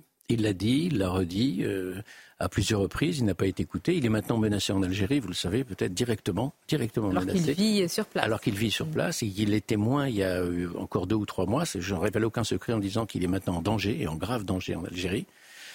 Euh, oui, effectivement, tout ça a été dénoncé depuis longtemps, on n'a pas voulu entendre. La, la politique du pire, c'est celle qui consiste à mettre un silence euh, gêné sur toutes ces réalités. Mais ce n'est pas en disant qu'il y a deux peuples forcément aujourd'hui on va, qu'on va colmater les brèches. On peut constater sociologiquement que deux peuples se dressent l'un contre l'autre, et encore, euh, nuançons quand même le propos, mais il faut faire en sorte de, de, réparer ce qui, ce qui risque d'être un divorce considérable. Même si c'est un ancien ministre de l'Intérieur qui avait dit attention, euh, côte à côte. Mais il avait juste dit pourquoi Parce qu'il avait compris, lui, comme d'autres d'ailleurs, avant lui, que la meilleure façon de réparer une société civile qui se déchire, c'est de désigner qui est en place, de, mettre des mots MOTS sur les mots MAUX, et surtout de ne pas pratiquer la politique du pire qui consiste à dire circuler, il n'y a rien à voir, on met la poussière sous le tapis. Ça, c'est important. Et ce qui se passe avec le conflit israélo-arabe, israélo-Hamas plutôt, en l'occurrence ici, c'est effectivement le miroir de ce qui est en train de se passer en France vous avez... Euh, le miroir. Le miroir, oui, dans la mesure où Nous vous avez... avoir exactement les mêmes conséquences alors? Pas forcément les mêmes conséquences, mais vous avez une partie de la population qui manifeste euh, avec comme slogan de la mer, la Palestine sera libre de la mer au Jourdain, c'est-à-dire éradication de l'État d'Israël. C'est-à-dire que là, on est euh, avec des slogans qui sont des slogans de guerre civile. alors pour conclure, Georges Benson, qui aujourd'hui, qui croit en la solution des deux États? Qui? Il le croit vraiment? Aujourd'hui, la, situation est, prématurée pour poser la question dans de tels termes, parce que ce que le Hamas a fait le 7 octobre, c'est qu'à certains égards, il a ruiné la, la solution à deux États. Mais pour l'instant, si vous voulez. Mais moi, ce qui me frappe, et ce sur quoi je voudrais insister, c'est que ce conflit a une dimension planétaire qu'il ne mériterait pas d'avoir. C'est un conflit ridiculement petit qui concerne peu de populations et il enflamme la planète d'un bout à l'autre. Il y a une telle passion dans ce conflit que la raison a totalement capitulé, que les faits ont totalement disparu, que les croyances l'ont emporté sur les faits, que chacun croit connaître ce conflit et apporte son opinion là-dessus. Il y a quelque chose euh, qui, dans les derniers développements, m'a fait penser à la guerre d'Algérie, c'est le silence de Camus. À partir de 1958, après le prix Nobel, Camus garde le silence. Et je veux dire pourquoi. Parce que Camus été victime de ce lynchage, de, cette, de ce traficotage des faits, de cette mauvaise foi, de ce cynisme au moment de la réception du prix Nobel. Lorsqu'au moment de la réception du prix Nobel, cet étudiant algérien lui parle de justice à propos des attentats, nous sommes en pleine bataille d'Alger. Camus lui répond ceci. Il lui dit Monsieur, aujourd'hui, à l'heure où je vous parle, en décembre 1957, à Alger, ma mère est peut-être dans l'un de ces autobus qui va exploser. Si c'est ça le visage de votre justice, je préfère, la, je préfère ma mère à la justice. Point final. Vous connaissez la suite? On a tronqué sa phrase et on a gardé que je préfère ma mère à la justice. On a oublié tout ce qu'il y avait avant. Tout ce qui se passe médiatiquement avec le conflit Israël-Hamas aujourd'hui me fait penser à cette malhonnêteté qui a entouré Albert Camus et qui l'a condamné, ou du moins qui s'est retranché dans ce silence jusqu'à sa mort en 1960. Un silence de chagrin, profondément parce que c'était sa patrie. Eh bien, dans ce contexte, merci d'avoir pris la parole. Georges Bensoussan, c'était votre grande interview. Je vous remercie. Merci beaucoup, Sonia Mabrouk. C'est News, il est 8h30. Merci à vous, Sonia Mabrouk, et à votre invité, Georges Bensoussan. Toute l'équipe de la matinale est là. On est avec Chanel Housteau, le docteur Brigitte Millot nous a rejoint. Bonjour Brigitte. Bonjour. Gauthier Lebret avec nous. Euh, on est également avec Alexandra Blanc. Beaucoup de vent hein, qui arrive par l'ouest. La tempête Frédérico. La tempête Frédérico. Le général Bruno Clermont est avec nous. Et le Miguillot également. À la une ce matin, ce reportage qui vous fait beaucoup réagir depuis le début de la matinale. Tournefeuille en Haute-Garonne. Ville de 32 000 habitants. C'est la commune la plus cambriolée de France. Témoignage glaçant d'un habitant victime de nombreux vols. Il avait percuté un policier avec sa voiture volée, puis il l'avait traîné sur une vingtaine de mètres. Ça s'était passé à Nantes en mai dernier. Le mineur responsable de cette agression, mineur au volant d'une voiture, n'a été condamné qu'à 35 heures de TIG, de travaux d'intérêt général. On va en parler avec Mathieu Vallet, qui est policier, porte-parole du syndicat des commissaires de police. A tout de suite, Mathieu Vallet. Merci d'être avec nous. Et puis, la résidence du chef politique du Hamas a été bombardée par les avions de Tsahal. On vient de l'apprendre. Pour euh, l'avoir pris pour cible, je demanderai au. Euh, je demande pourquoi l'avoir pris pour cible. Je demanderai au, général Clermont. Voilà. Et puis aujourd'hui, dans le Pas-de-Calais, de nombreux collèges et lycées rouvrent après plusieurs jours de fermeture à cause des inondations. Elisabeth Borne s'y rend ce matin pour exprimer son soutien aux sinistrés. Tournefeuille, donc en Haute-Garonne, élue ville la plus cambriolée de France. Cette commune de 32 000 habitants, essentiellement pavillonnaire, vous avez vu les images derrière moi. Bon, cette commune de Tournefeuille a recensé près de et plus de 300 cambriolages l'année dernière, Chana. Et on a rencontré euh, Jean-Marc, il a été cambriolé euh, six fois et a été victime d'un homejacking ultra violent. C'était en mai 2021. Euh, il a accepté de nous raconter son calvaire. Reportage de Jean-Luc Thomas. Le 22 mai 2021, un cambriolage ultra-violent a failli coûter la vie au propriétaire de cette maison. Les pompiers le transportent alors à l'hôpital avec un pronostic vital engagé. Trois grands gaillards sont arrivés en courant et m'ont sauté dessus. Nous nous sommes battus là. Ça a duré trois minutes. Coup de poing, coup de pied. Et le petit est passé derrière avec la barre de fer, m'a mis un coup sur la tête, un coup dans les jambes et ils m'ont fait tomber. Ils voulaient me casser les, les coudes, les jambes. Cet homme de 66 ans, joueur de rugby, se défend, se débat, donne des coups, en reçoit beaucoup. Affaibli, il se dit qu'il va mourir, il fait le mort. Ses agresseurs le traînent à l'intérieur. C'est que j'étais attaché, mains liées, jambes liées, attaché au fauteuil, en sang. J'ai vécu trois quarts d'heure à le couteau comme ça, ou le couteau à la pointe dans l'œil, en, en, me disant on va t'arracher l'œil, on va t'arracher l'œil, les sous, les sous. Après une heure de torture, ses agresseurs partis, Jean-Marc se libère, appelle la police. Il a de très lourds traumatismes, plusieurs fractures, trois coups de couteau, des hématomes, des pieds à la tête. Qu'est-ce que vous voulez faire? Quand les gens ne vous respectent pas en tant que euh, propriété privée et qu'ils ne vous respectent pas en tant qu'humain, il ne reste pas grand-chose. Hein euh, donc je ne suis pas fataliste, non, non. Je suis simplement lucide. Arrêté en Finlande en flagrant délit de vol, un des cambrioleurs y purge une peine de prison. La justice française a demandé son extradition. Voilà, le témoignage de ce monsieur, je trouve que c'est le témoignage de, la, matinée, l'un des témoignages de la matinée, mais recueilli par Jean-Luc Thomas. Euh, ce, monsieur Jean-Marc qui, raconte qu'il est resté une demi-heure avec quelqu'un qui, qui lui, mettait un couteau sous la gorge et qui lui pointait la, pointe du couteau euh, euh, près de l'œil. Je ne sais pas dans quel état on peut ressortir d'une telle expérience. on est en direct à présent avec Mathieu Vallet. Bonjour Mathieu Vallet, merci d'être avec nous, policier, porte-parole du syndicat des commissaires de, indépendants des commissaires de police. Merci beaucoup d'être avec nous ce matin, Mathieu Vallet. Euh, je voulais vous entendre sur euh, plusieurs sujets. Et euh, vous, déjà sur le, reportage qu'on vient d'entendre, vous vouliez réagir. Qu'est-ce que ça vous inspire, le, témoignage de cette victime de cambriolage? Oui, les homejackings sont souvent des épreuves très éprouvantes et violentes pour les victimes. On a souvent d'ailleurs des élucidations et des auteurs qui sont retrouvés rapidement grâce au travail de la police judiciaire ou des enquêteurs de la sécurité publique, notamment de la sûreté départementale. Et effectivement, la police technique scientifique aussi apporte aujourd'hui un concours extrêmement important pour les policiers, notamment en termes de recherche de tâches, traces et indices, pour contribuer à identifier et retrouver les auteurs. Mathieu Vallet, euh, on va parler de, cette condamnation. Euh, pour un chauffard mineur qui a traîné un policier sur plusieurs mètres avec euh, une voiture. Condamné simplement seulement à 35 heures de TIG, de travaux d'intérêt général. L'individu était au volant d'une voiture volée, accessoirement. Euh, la peine est très légère. C'est dérisoire. Oui.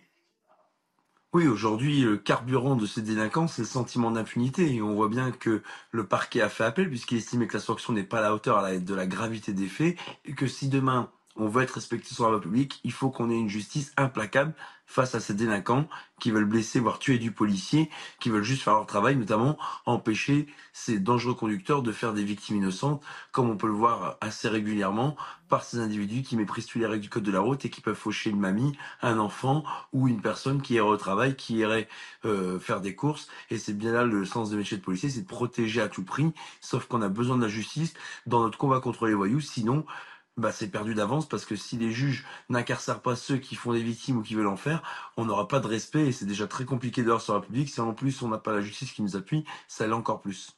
Et que les policiers se sentent, euh, ne, se sentent, dans certains cas, et là c'en est un, euh, pas assez soutenus par la justice. Que vous ont dit les policiers avec qui vous avez pu en, discuter de cette condamnation? Simplement 35 heures de, TIG euh, après avoir traîné avec une voiture volée, accessoirement à 17 ans, un policier sur plusieurs mètres oui, les policiers sont extrêmement choqués d'une décision dont ils ne comprennent pas en fait comment elle a été prise, puisque si vous voulez, on peut avoir ce policier qui a failli laisser la vie, il a quand même 30 jours d'incapacité totale de travail, ce qui fait que c'est assez lourd pour sa vie quotidienne et que finalement le but c'est pas de dire qu'on est contre les juges, on est contre l'injustice et quand il y a une décision d'injustice qui est ressentie en tant que telle par les policiers, c'est très compliqué de garder la motivation, surtout quand on interpelle souvent les mêmes voyous pour les mêmes infractions qu'on côtoie que trop souvent.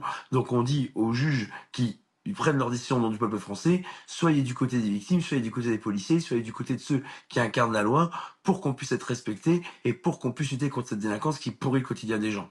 Mathieu Vallée, je voulais vous entendre également sur la libération du policier qui a tiré sur Naël, qui ne voulait pas s'arrêter à, à, Nanterre. Le policier a été libéré, il est placé sous contrôle judiciaire. On aurait pu lui éviter cette détention à votre euh, collègue? Oui, Florian, ce policier euh, motard qui a servi toute sa vie la République. Il a été militaire, puis il a œuvré pendant plus de dix ans en tant que policier pour protéger les, nos concitoyens, a été traité comme le pire des criminels. Il a été incarcéré immédiatement alors qu'il présentait les garanties de représentation.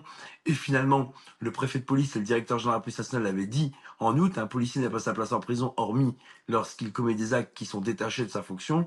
Et si vous voulez, on voit aujourd'hui que le contrôle judiciaire aurait été suffisant, une assignation à résidence aussi.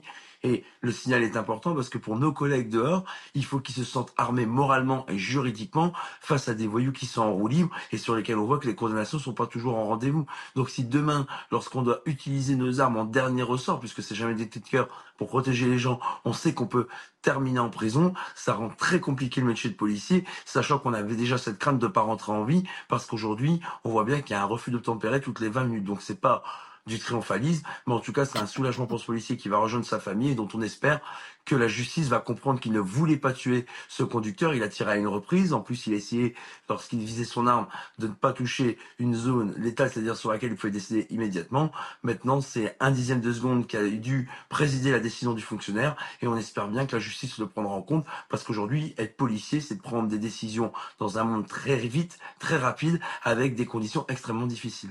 Merci beaucoup Mathieu Vallet. Merci d'avoir été en direct avec nous ce matin. Merci à vous. Dans la matinale de, de CNews. À bientôt. Bonne journée à vous Mathieu Vallet. Tsahal aurait bombardé la résidence du chef de bureau politique du Hamas, Ismail Haniyeh. L'armée israélienne vient de l'annoncer sur son compte Twitter. Que sait-on, général Bruno Clermont? Ben, On sait que c'est tout récent. L'information date d'il y a euh, moins de, moins de 10 minutes. Euh, l'attaque aurait eu lieu dans la nuit euh, par l'aviation. Donc on voit les images euh, ont été postées également. Donc Ismaël Haniyeh, c'est le chef du bureau politique du Hamas depuis 2017. Il est né dans le nord de Gaza, il est dans, le camp de Chati, qui est un camp palestinien, qui n'est plus un camp avec des tentes, mais qui est devenu une zone urbanisée. Donc on ne sait pas s'il y avait des gens dans la maison. On sait qu'il n'habite plus dans la bande de Gaza, puisqu'aujourd'hui il est installé entre le Qatar et la Turquie. Il est même euh, il est même de nationalité turque depuis 2020. Donc la question, c'est de savoir pourquoi cette information, pourquoi maintenant En gros, la détruire les maisons. Alors, la justification, c'est que la résidence aurait servi d'infrastructure terroriste et de point de rencontre pour les dirigeants du Hamas pour diriger les attaques terroristes contre Israël. Donc, ils ont fait un lien direct entre euh, la résidence et des réunions qui ont permis de monter l'attaque du 7 octobre. C'est une possibilité, on ne peut pas l'écarter. Ils ont eu trouvé des preuves au cours des opérations qu'ils ont menées. La deuxième message, c'est peut-être plutôt un message politique, une forme de radicalisation d'Israël au moment où il y a eu une résolution importante des Nations Unies qui a été prise. Hein, je pense qu'il faut, le rappeler, une résolution euh, du Conseil de sécurité qui encourage en fait, c'est pas dit comme ça, mais c'est une trêve humanitaire, c'est-à-dire arrêter les combats pendant plusieurs jours. Euh, ça, pour Israël, c'est un no-go absolu. Israël s'est opposé, mais n'était pas membre du Conseil de sécurité. Donc c'est peut-être aussi une, forme de réponse, Israël qui refuse euh, la trêve humanitaire réclamée par les Nations Unies. Pas de trêve humanitaire sans libération des otages. Et, la règle pour Israël, c'est pas de trêve humanitaire sans libération de tous les otages. De tous les Et 240 otages. 240 otages retenus actuellement par le, Hamas. Merci beaucoup, Général Bruno Clermont. Elisabeth Borne, auprès des sinistrés du Pas-de-Calais ce matin. Tiens, regardez les images qui nous parviennent en direct. La Première ministre qui euh, discute avec euh, des membres de la Croix-Rouge.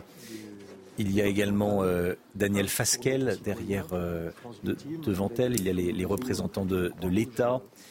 Il y a toutes les personnes qui vont en aide aux, sinistrés, Chana. Voilà, la Première ministre qui est de dos, évidemment le département du Pas-de-Calais qui est toujours euh, en vigilance orange ce matin. La pluie va faire euh, son retour aujourd'hui. On attend localement jusqu'à 40 mm euh, de pluie supplémentaire, ce qui va engendrer de nouvelles inondations. Une, nouvelle, une mauvaise nouvelle pour les sinistrés que nous avons rencontrés. Reportage de nos envoyés spéciaux Audrey Berthaud et Raphaël Lazreille avec le récit d'Augustin Donadieu. Voilà plus d'une semaine que certains habitants de Saint-Léonard dans le Pas-de-Calais ont les pieds dans l'eau.